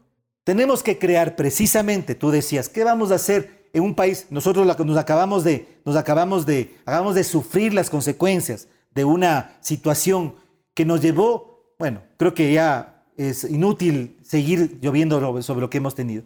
Un país totalmente eh, eh, que no estaba preparado para lo que le tocó vivir. Eso no puede volver a ocurrirnos. Tenemos que desarrollar un sistema nacional de salud, un sistema nacional de salud que tenga una, una muy fuerte vocación preventiva de promoción de salud y también una infraestructura que permita afrontar situaciones como la que tenemos. Y eso cuesta dinero. Eso tiene, ese financiamiento tiene que venir de algún lado. Eso tiene que venir precisamente de una explotación racional, sustentable de nuestros recursos naturales que se ha manejado de manera diferente, de forma que pueda ser, que pueda financiar para el Estado aquello. Esa es la situación. Entonces, lo que estoy proponiendo es totalmente diferente a lo que el Ecuador ha venido haciendo. Oye, y en salud, público a la vena.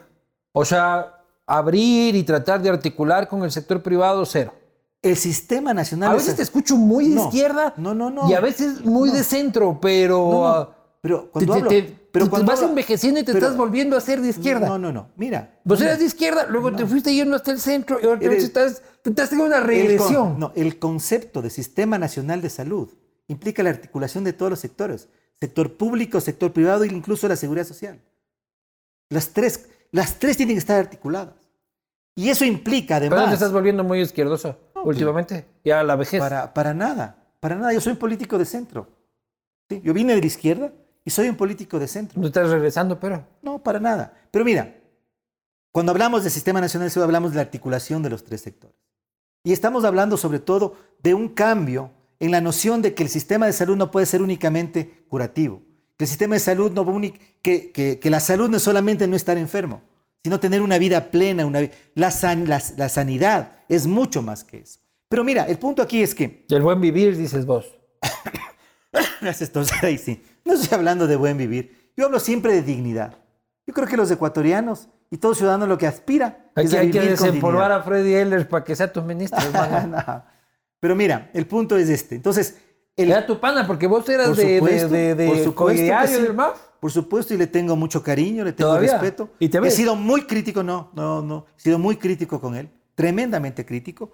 Pero yo siempre, como te digo, guardo buenas relaciones con todas las personas. No, no tengo por qué. Con todas. Trato, yo siempre separo la política de, la, de, de lo personal. Con Rafael no tienes nada personal. Con él no tengo nada. Si lo vieras como que fue Rafa, ¿cómo va? O sea, con- no, no, no, no, no, no. Eso no quiere decir. eh, no. Mira, con Glass, cuando, cuando fue el, el tema del juicio, yo nunca hice un criterio o di una opinión a su persona. La, el, el Nunca tema, le dijiste choro. El tema, yo jamás utilizo insultos en mi discurso. Corrupto, dices tú.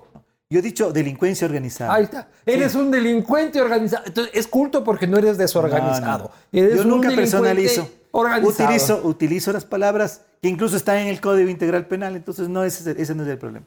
Pero entonces, mira, por eso te decía, creo que el Ecuador necesita una visión distinta. Si es que vamos a pensar Aborto. que solamente...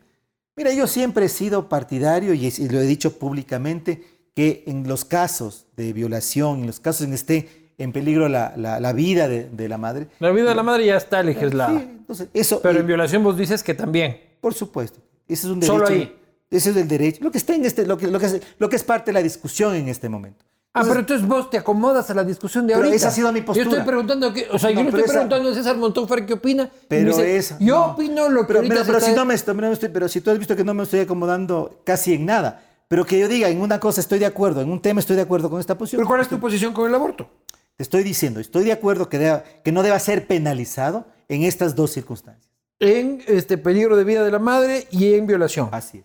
Y eh, cuando es porque la madre decidió, o la mujer decidió. Ahí tiene que haber una discusión. Pero ¿cuál es tu posición? Tiene que haber un debate. Yo creo que tiene que haber un debate y que la sociedad ecuatoriana tiene que Tiene tomar que haber un debate, es la típica forma de sacársela, brother. Pero eso es lo que yo pienso. Es lo que Pero yo ¿cuál es tu posición dentro de ese debate? es que me parece que como presidente de la República tengo que suscitar ese debate. Para que ese debate se dé y que la sociedad ecuatoriana tome una posición en un tema tan complejo como ese. Porque yo en un tema como, en un Estado laico, en un Estado laico, el presidente no puede imponer su posición, No, pero puede una posición. pero no puede imponer. Pero No. la, la opinión del presidente impone una posición, define una posición. Por eso es que lo que yo te estoy diciendo No, es pero que... está facilísimo, me lavo las manos en todos los temas polémicos. No, no. Que se abre el Pregúntame debate. otros temas polémicos. Pregúntame otros temas polémicos. Tengo una posición. En ese tema tengo esa La posición. marihuana, Yo, tengo que, yo creo que debe ser legalizado. recreativamente también. Sí, si es que, si es, que es el caso, no tengo ningún problema. En el tema del aborto. Otras sí. drogas. Verás, en el- en el- Otras drogas. También. Pero, Todas las drogas. No, no. Todas- no todas las drogas. ¿Cuáles drogas? También dijiste. No, espérame un ratito. Te re- te- permíteme regresar al tema del aborto. El candidato de la pachanga. no, no. En el tema del aborto, ¿sabes por qué pienso que es, que, que es tan delicado el tema? Porque tiene que ver Claro con que un es debate delicado. sobre la vida. ¿Sí? Entonces, sobre la vida y sobre la y, de- y- dignidad. y sobre la decisión de las claro. mujeres sobre su cuerpo. Entonces, un tema tan delicado que es el único, es el único, te digo, en el que yo creo que la postura de un presidente, un Estado laico, es que, partiendo del criterio que te mencioné hace un momento, debe haber un debate para que la sociedad ecuatoriana, en el marco de un Estado laico, tome una decisión. Pero lo que. A ver, en las drogas dijiste sí, A pero ver. luego te retrocediste y dijiste estoy ya hablé huevadas. Este, no, aquí es me que a tú en la, en el de la dinámica de la Ah, discusión no, llevas ya, eso, ya, no. ya dijiste aquí, puta, No, ya me no. cortaron la hueá de que No, ya no, yo no. estoy de acuerdo con que. Mira, yo creo. me iba a la yo creo que- yo y todo creo- el asunto. verás, yo creo que hay, hay temas en los cuales el Estado tiene que abstenerse de regular o debe regular Pero le estoy lo preguntando al César Montúfar, Entonces, candidato, ¿qué opinas tú Si de la momento legalización de la cocaína? Yo creo que si, si se diera la legalización de la cocaína, se resolviera un gran problema en el Ecuador. Y te cae por el billete mundo. como Estado, porque empiezas a, pa- a pagar, pagar- cobrar impuestos por eso. Entonces, a lo que voy es ¿Has que- jalado perica, César? No, no he jalado nunca. En, estos, ca- en, es- en esos temas he sido súper zanahorio. Como Pero marihuana se has fumado. No, no he fumado. ¿Sabes qué? ¿Sabes qué? Pelilargo, No, no, no, no, no, no, no. No he fumado marihuana, te dijera, ayahuasca, todo te yo te dijera, no, no tengo problema, no tengo problema de ¿No has fumado hierba? No. ¿Sabes por qué? Mírame Porque- los ojos. No, totalmente. ¿Sabes por qué? Porque nunca he fumado. O sea, sí, me gusta el trago, eso sí, pero nunca he fumado. Ya, pero un brownie de marihuana te habrás comido. Nunca, nunca. Es así. Aquí te pueden servir uno. Gracias. A ver, vamos con los temas difíciles. Ya, pero entonces dices la legalización del resto de Sí, drogas. No sí, terminas de decirme. Bueno, te estoy diciendo, en el tema, en el tema drogas, yo creo que tenemos que tender hacia la legalización. Yo no tengo problema. ahí. Bien. Este matrimonio igualitario este, ya acuerdo. está, pero ya está este, adopta, adopción. Estoy de acuerdo. Que adopten la- la- las parejas Yo homosexuales. ¿Y cómo vas a, vas a proponer No voy una a proponer, reforma? no, no, no, no. Mira, yo no voy, mira, yo creo que en este momento, tú me pides una, ahí sí yo te puedo dar una opinión, ¿sí? Pero yo no creo que en el Ecuador, en el Ecuador debamos, si, no, si la sociedad no exige meternos en esos temas en este momento. Ah, o sea, si, Yo no si es voy que a el pueblo pide, no importa no- que sea yo no voy- importante, tiene Mira. que ser ruidoso. No, tiene que haber una, tiene que haber una voluntad de la ciudadanía para que esos temas estén en el debate. ¿Qué es Pero como no, será, qué- no, es parte que- de un estadista poder No. cosas en debate que tal vez están pasando desapercibidas, pero, Pero son como estadista, como estadista, en la hora que vive el Ecuador, yo me he impuesto 10 temas. 10 temas. Y mi plan de gobierno hay 10 temas. Entonces, si tú me dices, vamos a meter 40 temas, yo te diría, hay temas en los que yo no me voy a meter directamente para promover. Los temas que me voy a meter son el cambio de constitución. Me voy a meter en el ¿Cómo tema vas del a empleo. cambiar la Te constitución? voy a decir los, primero los 10 En 30 temas. minutos dijiste. No, no, no, no. Eso es Lazo que dice que va a resolver. No, pero vos dijiste que iba a ser No, así no. el cambio de constitución. Déjame decirte los 10 temas después. Tema, tema constitución e institucionalidad. Tema empleo. Tema seguridad social. Te voy a metiendo en temas fuertes. En tema, el tema sanitario. En el tema educación. En el tema descentralización. En el tema anticorrupción. En el tema seguridad y violencias. Y en el tema de la apertura internacional del Ecuador y una inserción inteligente del Ecuador en el mundo. Esos son los 10 temas en los que me voy a meter como estadista. En esos 10 temas le voy a dar la vuelta al país como presidente de la República.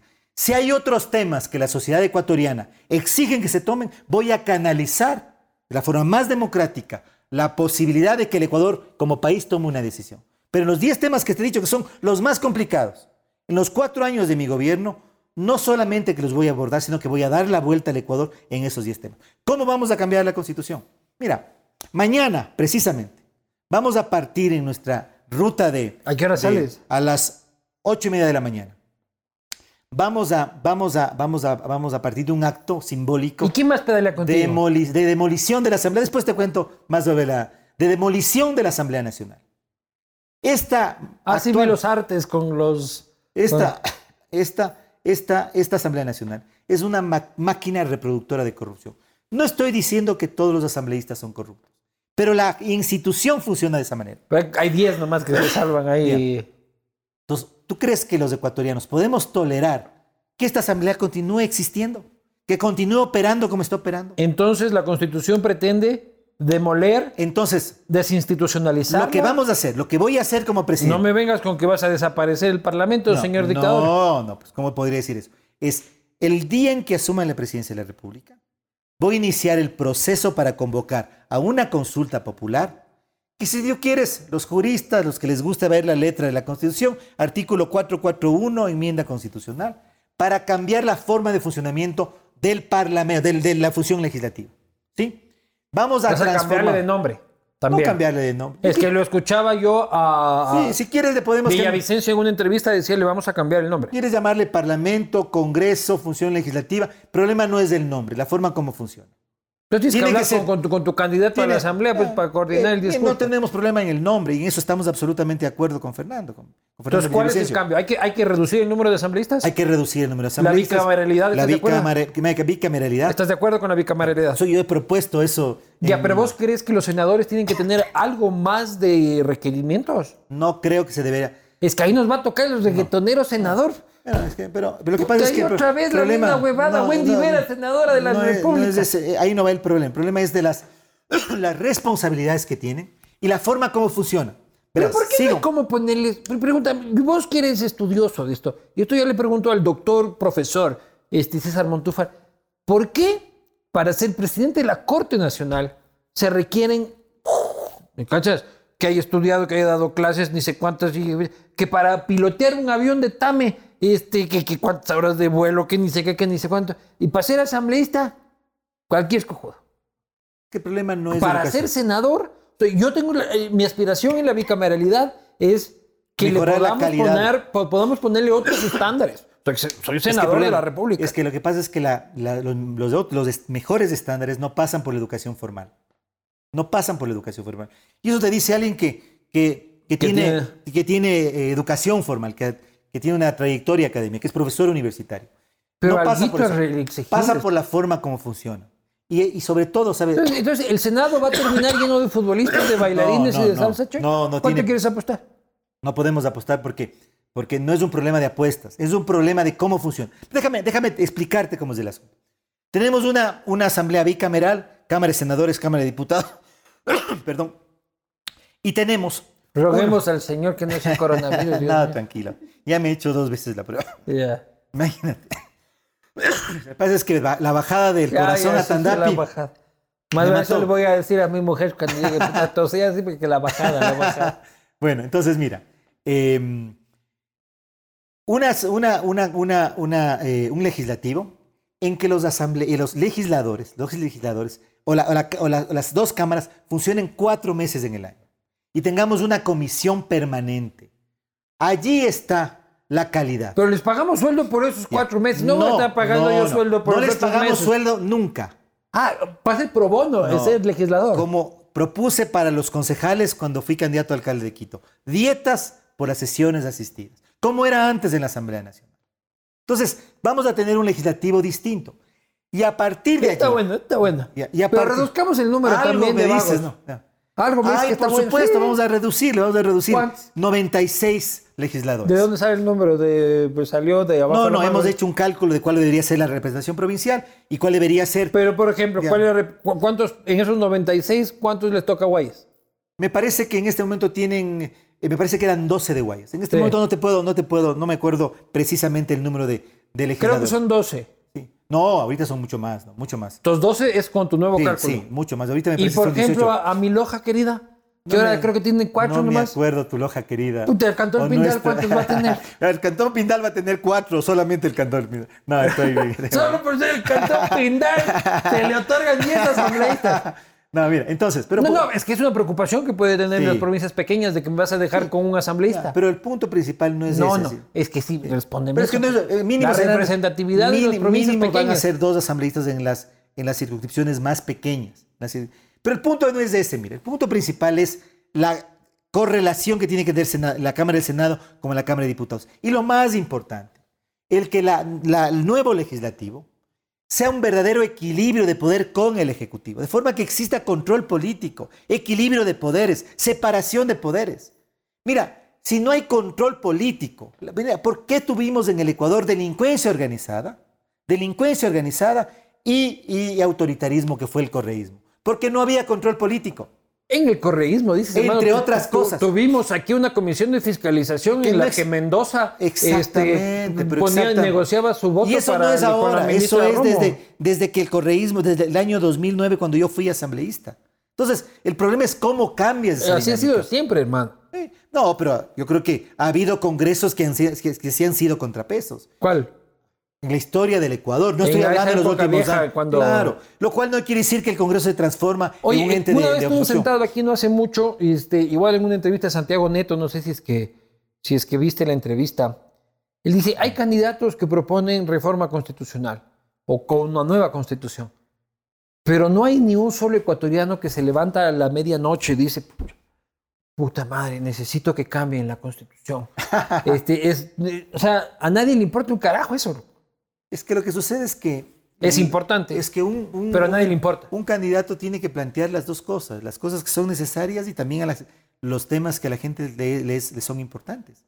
Esa es la, la- la política y la función, digamos, de, candidato, de ser candidato y de la función de Porque un hasta la corrupción no les importa. la les importa ahora porque es- no hay plata, pero cuando hay plata no la importa. función de, de un estadista también es una función pedagógica. Entonces, no es, si, si es que únicamente un candidato y un político dice lo que la gente quiere oír, bueno, está bien, hay algunos que escogen ese camino.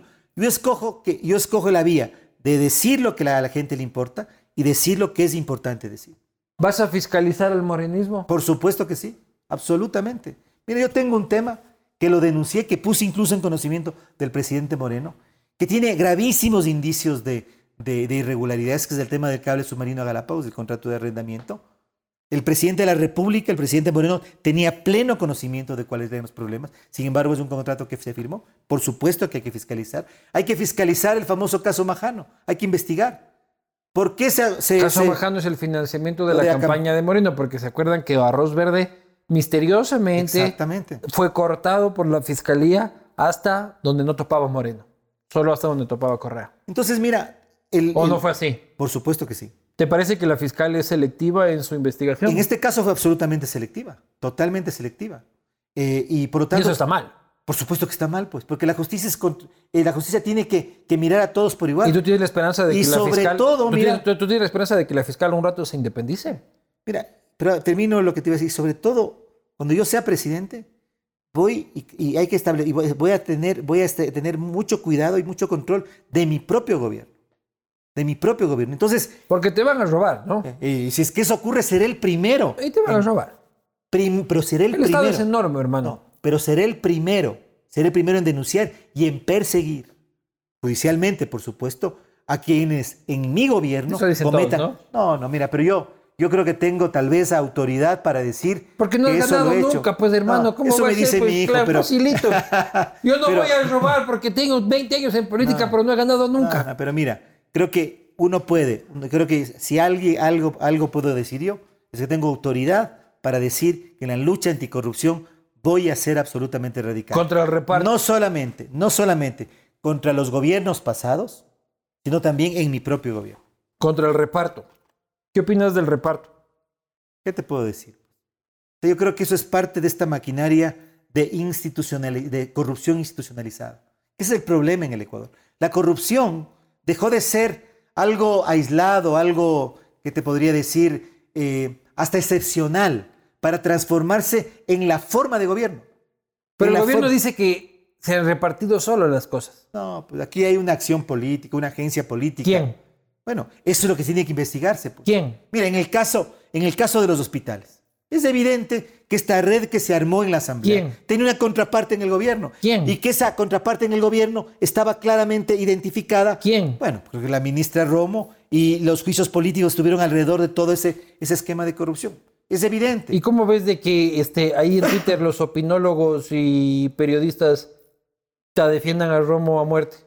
No, no, no yo creo que hay que decir las cosas por su nombre. Me parece que aquí no es un problema de, de salvar a unos versus otros. Yo creo que el próximo gobierno tiene también como tarea la investigación de los actos de corrupción del gobierno de Lenin Moreno. Creo que esa es una obligación. Vamos a la última etapa, que es este, las preguntas que mandaron los jefes. Es decir, este. Eh, espérame un segundo.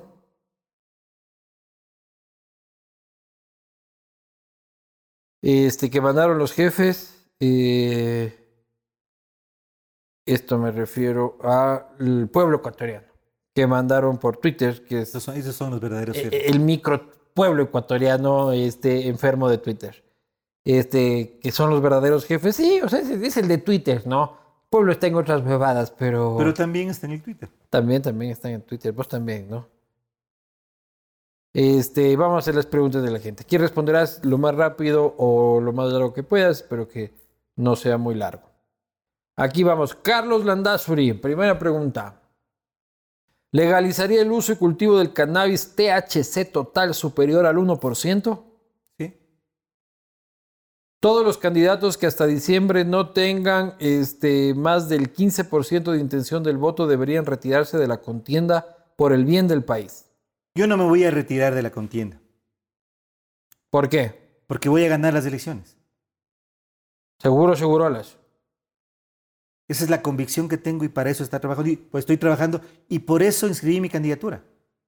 Yo inscribí mi candidatura porque creo que estoy capacitado, que tengo la integridad, tengo la fuerza, tengo la energía para ser presidente y transformar el Ecuador en los 10 temas que te mencioné hace un momento, Luis Eduardo. Bien, siguiente pregunta.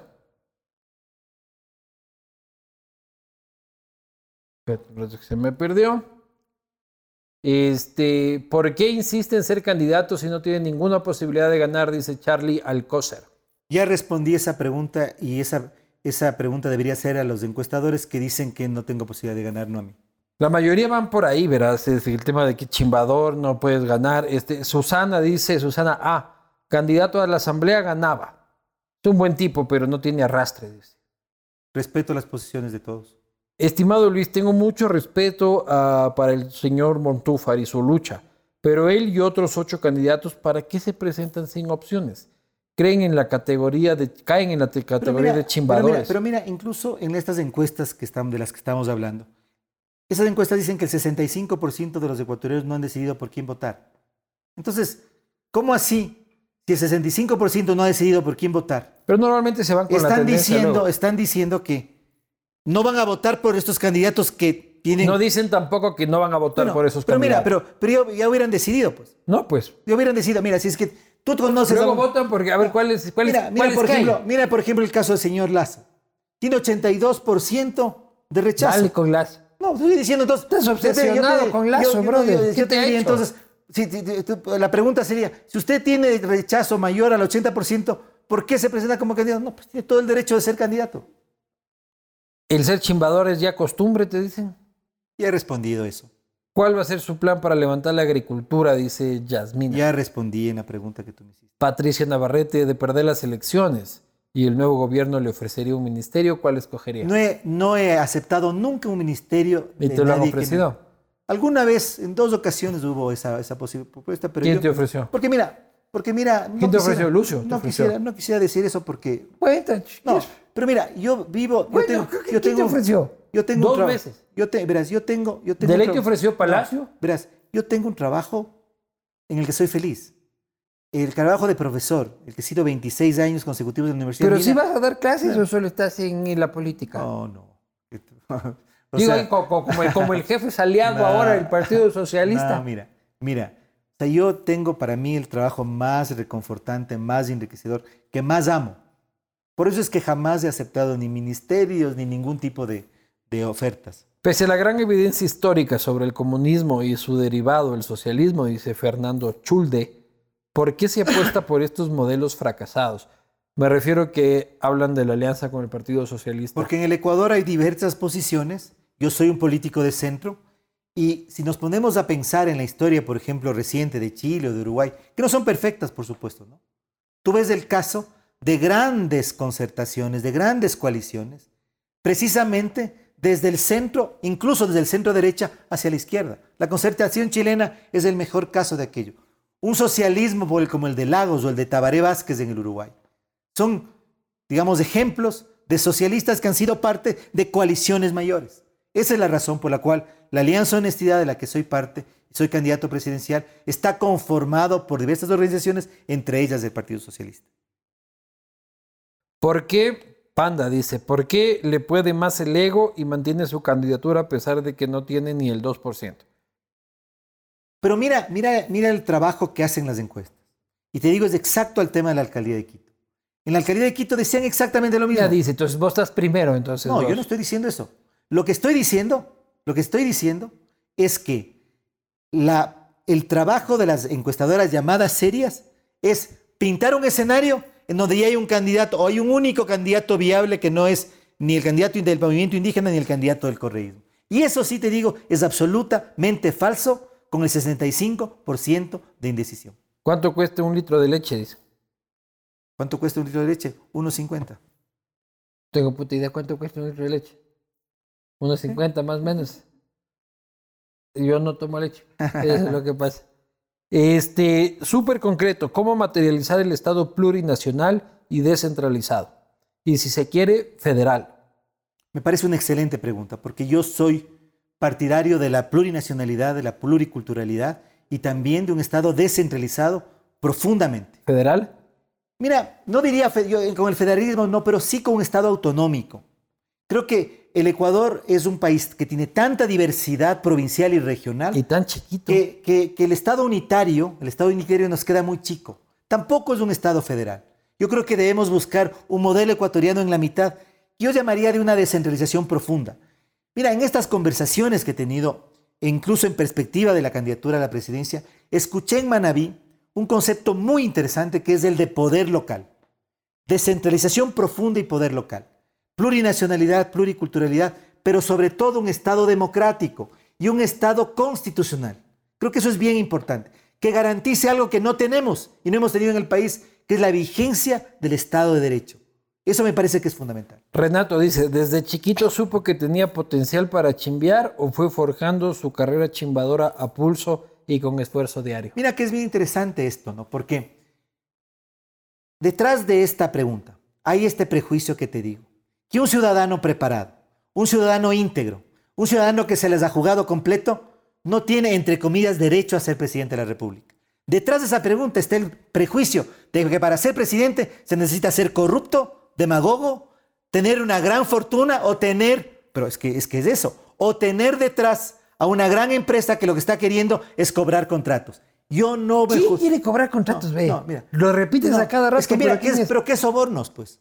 ¿Qué es qué sobornos? A ver, ¿qué qué sobornos? Mira, a ver, el caso pero sobornos... Que, pero vos dices que Arauz es ese, entonces. No, mira, mira, ¿cuál es? Porque vos dices, el banquero ya sabes, cuál, ya sabes cuál es, el que banquero. Mira, es que mira, mira esa pregunta. La pregunta es, porque es lo que me, me dice muchas si no tienes plata, ¿cómo quieres ser candidato? Entonces yo les digo, mira. Pero esa no es la pregunta, loco. Lo que te pues, estoy preguntando es de que, no, si, que siempre que hiciste ser chimbador. Es, es, decir, es decir, que un ciudadano de mis características no tiene derecho a ser Nadie presidente. está diciendo eso. Está diciendo eso. armando cocos. No, no, Nadie está diciendo eso. No, no. Entonces, ¿por qué soy chimbador, pues? ¿Por qué? Porque unas encuestas dicen que soy chimbador. No, pues. Ahí estás, ahí, ahí, ahí. y, oye, pero ¿quién es el que quiere cobrar contratos y tanta vaina? Porque te estoy diciendo. No, pues te estoy preguntando una cosa, no, pero Lo que te, estoy, diciendo es esto, que es la idea de que para ser candidato tienes que tener a varias empresas que te financian la campaña para desde allí entonces... ¿Quién es ese? Eh, no, es que esa es la forma como se, como se ha hecho política en el ah, Ecuador y que yo renuncie a por ahí. Claro, pero ese sobor, ese es el caso Sobornos, es el caso Majano.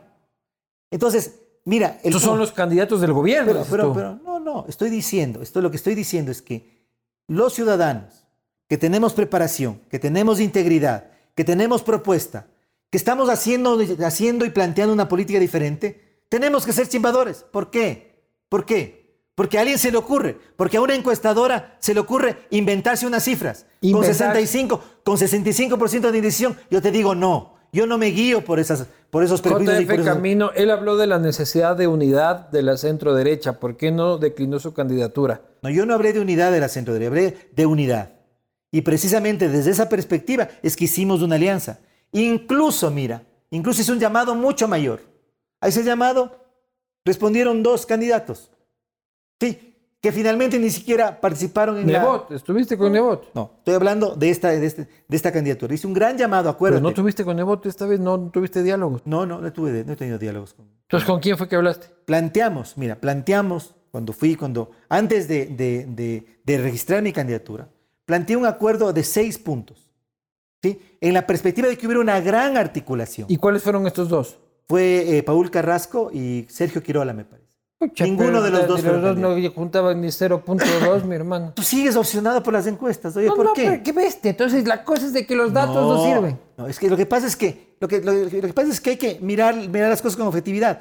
ya te digo la historia con, con el candidato ah, mira, yo no. el presidente de la Junta Parroquial de, de, Nanegal y ya está. No, mira. La gran creo que la política ecuatoriana. Con mucho respeto a Nanegal.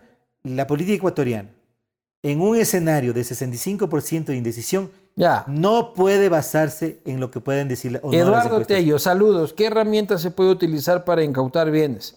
Puesto que los delincuentes no hacen leyes para recuperar lo robado. Mira, yo creo que ahí hay mucho que hacer. Hace, será dos meses, creo que contigo hablamos en alguna ocasión. Eh, yo incluso hice un, le envié una carta pública al Procurador General del Estado, en donde le hice, donde denunciaba en realidad que en ocho sentencias ejecutoriadas, que implicaba que el Estado, con orden judicial, pueda recuperar una cifra que podría haber llegado o llegaría a los 150 millones de dólares, el Procurador General del Estado apenas había ejecutado 37 mil. Mira, solamente eso. Un bajón el, el, procurador, ¿no? Yo tenía más Solamente eso, solamente eso. Entonces, hay múltiples herramientas y lo que falta es decisión política. Lo que falta es un liderazgo en perspectiva de que no solamente exista investigaciones, sentencias, sino que exista también reparación. Reparación que no es solamente económica, también tiene que ser una reparación moral. Si es que no llegas a segunda vuelta, dice Carolina Grijalva, y pasa Lazo versus Arauz, ¿a quién apoyas? No puedo apoyar al candidato a la delincuencia organizada, por supuesto que no. ¿Apoyarías a Lazo? O sea, no podría apoyar al candidato a la delincuencia. ¿Y si es que es Lazo Yacu? Es que si eso ya, yo, yo creo que ahí. Yaculazo. Dale la vuelta nomás. No va a ser, no va a ser esa la. Esa no. Yaculazo, Yaculazo no puede ser. Yo voy a estar en la segunda vuelta. De eso, de eso yo creo que no Pero si es que llegara a ser la segunda vuelta Yaculazo. Yo creo que mi, mi, postura evidente ha sido de, sería apoyar por, por, un candidato que pueda representar una opción mucho más amplia de democracia y de Estado de Derecho en el Ecuador. ¿Otra vez apoyar a Lazo? Posiblemente sí. Pero ¿por qué no les hacen a los otros candidatos si me apoyarían a mí? Porque ese es el primer castigo. Ah, bueno, espero que les preguntes eso. No te preocupes, te preocupes. Tienes que hablar con Carolina Grijalvo para que vuelva a hacer la misma pregunta. Ah, sí, sí. Este, que ya debe decir que es troll mío. Este, Pablo ETR. ¿Cuál fue su peor chuma y mal trip? Uy. Creo que. Porque dice que Guillermo Lazo se considera muy educadito, entonces. No, yo sí he tenido grandes chumas, muchísimas. ¿Cuál es la peor? Así? La es puta madre, ¿quién es este señor con el que me levanté al lado? no tanto, pero, pero sí. Cuando era, bueno, la fiesta de la posta. Ya tengo tanto. En la fiesta de la posta, en que te saqué a bailar. Esta ha sido la peor chuma de mi vida. Y la, y la rueda moscovita con Galo Lara. ¿Cuál fue sí, tu peor chuma? Esa fue creo que una de mis peores. Qué buena la fiesta, no. O tú me sacaste a bailar, ya no me acuerdo. No, yo no te sacaba a bailar. No te me emociones, no te no, me emociones. que tú fuiste el que me sacó a bailar, oye. No, no te emociones, lo nuestro no, puede ser. Este, te preguntan, Carlos Jerez, ¿de qué vives? Muy y. Juan José Pérez responde, ser candidato todos los años no será trabajo. Mira, a ver, solo te hago una, un asunto. Yo he sido profesor de la Universidad Andina durante los últimos 26 años. Podría decir que el 90% de mis ingresos han sido de la Universidad Andina. ¿Qué otras cosas he hecho? Fui articulista de Diario El Comercio durante muchísimo tiempo. He dado clases. ¿Ya no eres? Ya no soy. ¿Por? Eh, porque ya mi paso a la política hizo que yo mismo tomara la decisión de que no podía ser, no podía estar en un espacio de opinión. Tengo para el comercio, yo creo que el mayor de mis respetos y mi, mi mayor cariño a- al, diario El Comercio. ¿Ha cambiado? Yo creo que, que todos los medios impresos se han transformado. Pero ha cambiado el comercio desde que se vendió. Yo creo que en realidad, Porque tú escribías en la época Doña No. Guadalupe. yo escribí en la época de, de Doña Guadalupe eh, y después también en la, en la nueva época. Y yo nunca tuve ningún tipo de, ni de censura ni de observación. ¿Pero crees que el diario ha cambiado?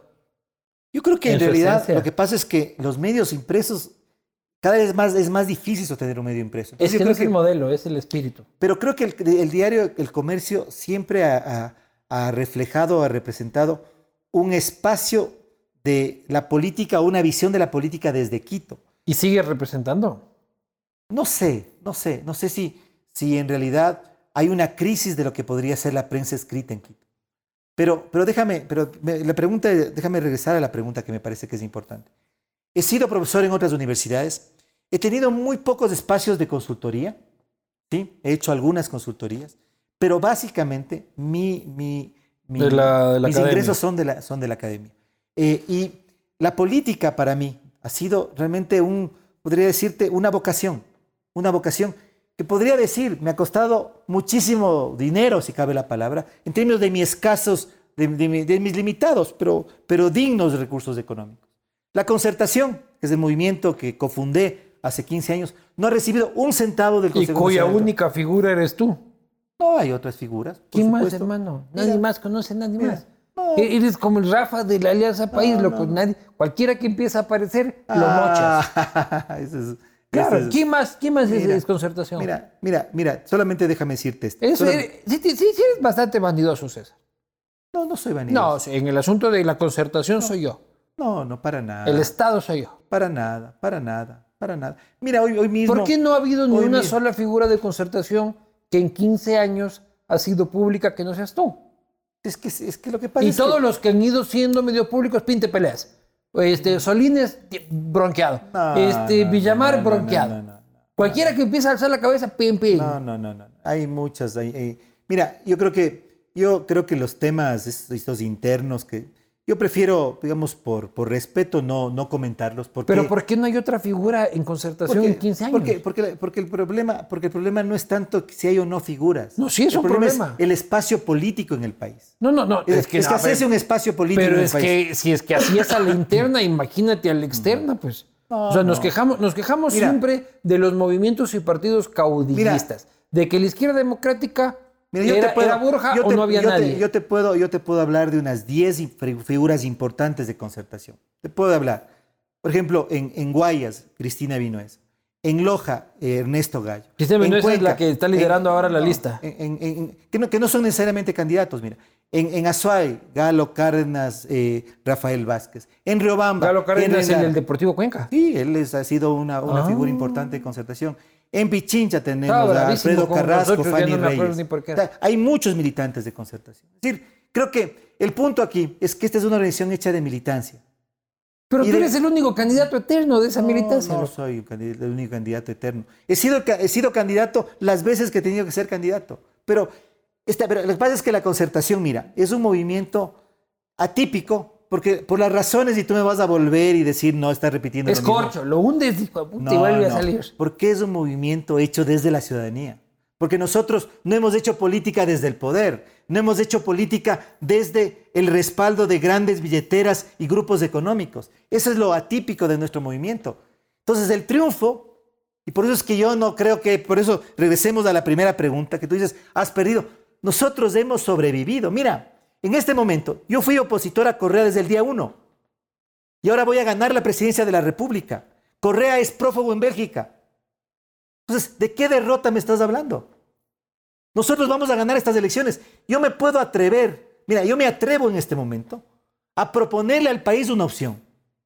Mañana comenzamos una campaña en 37 días, una gira en bicicleta, pedaleando 1800 kilómetros, con una propuesta. ¿Te parece que eso hace un político derrotado? Eso es un político vencedor, eso hace un guerrero, eso es un luchador. Mientras el otro está en Bélgica, mientras otros, porque ven dos encuestas que se inventan los datos, corren. Entonces, mira, creo que el concepto de triunfo, el concepto de éxito, el concepto de relevancia política, creo que tiene que ser revisado. Pero si seguimos con los mismos patrones, con los mismos prejuicios de que para hacer política se necesitan estas condiciones, bueno, yo respeto esos puntos de vista, pero la concertación y mi persona, como un guerrero, yo soy un guerrero, Luis Eduardo, yo soy un luchador, yo soy un profesor universitario que, que, esa es mi vida, pero tengo la, la fuerza para decirte, vamos a ganar estas elecciones con una propuesta.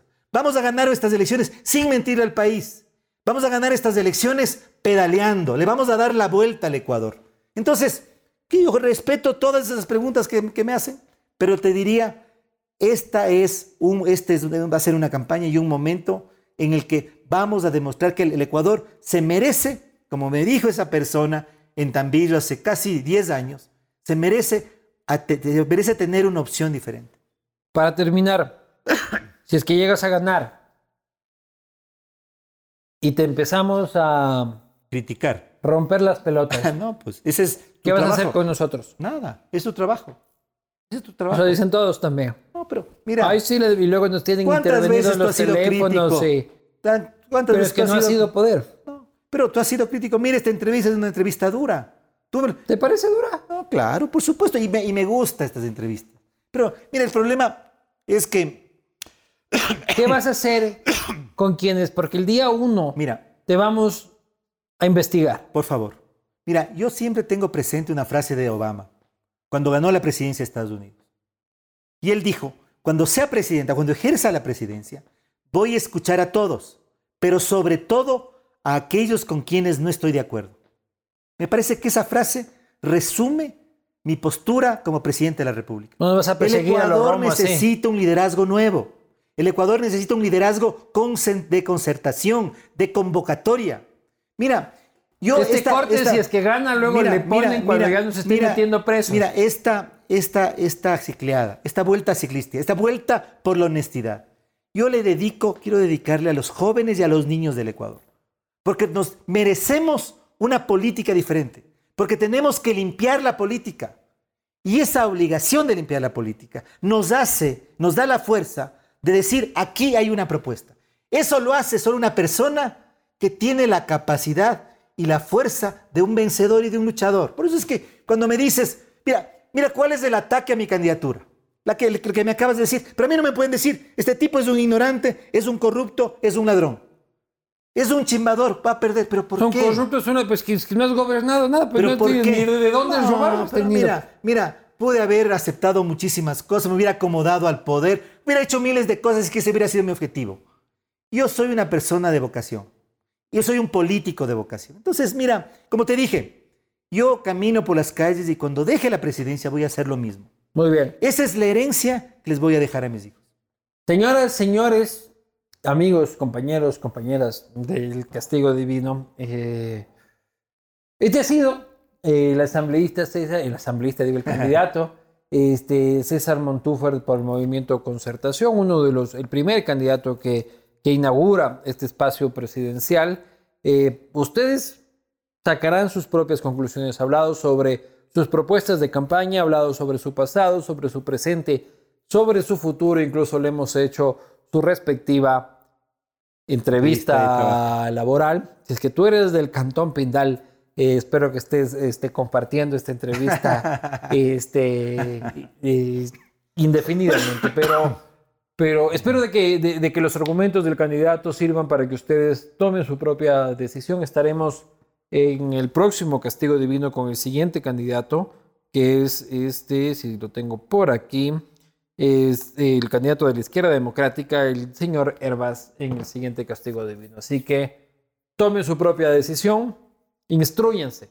Por el amor de Dios, instruyanse, porque luego nos estamos quejando así que son ustedes los que tienen el poder de la decisión con un, arma de este porte más o menos que se llama esfero. Nos vemos la próxima.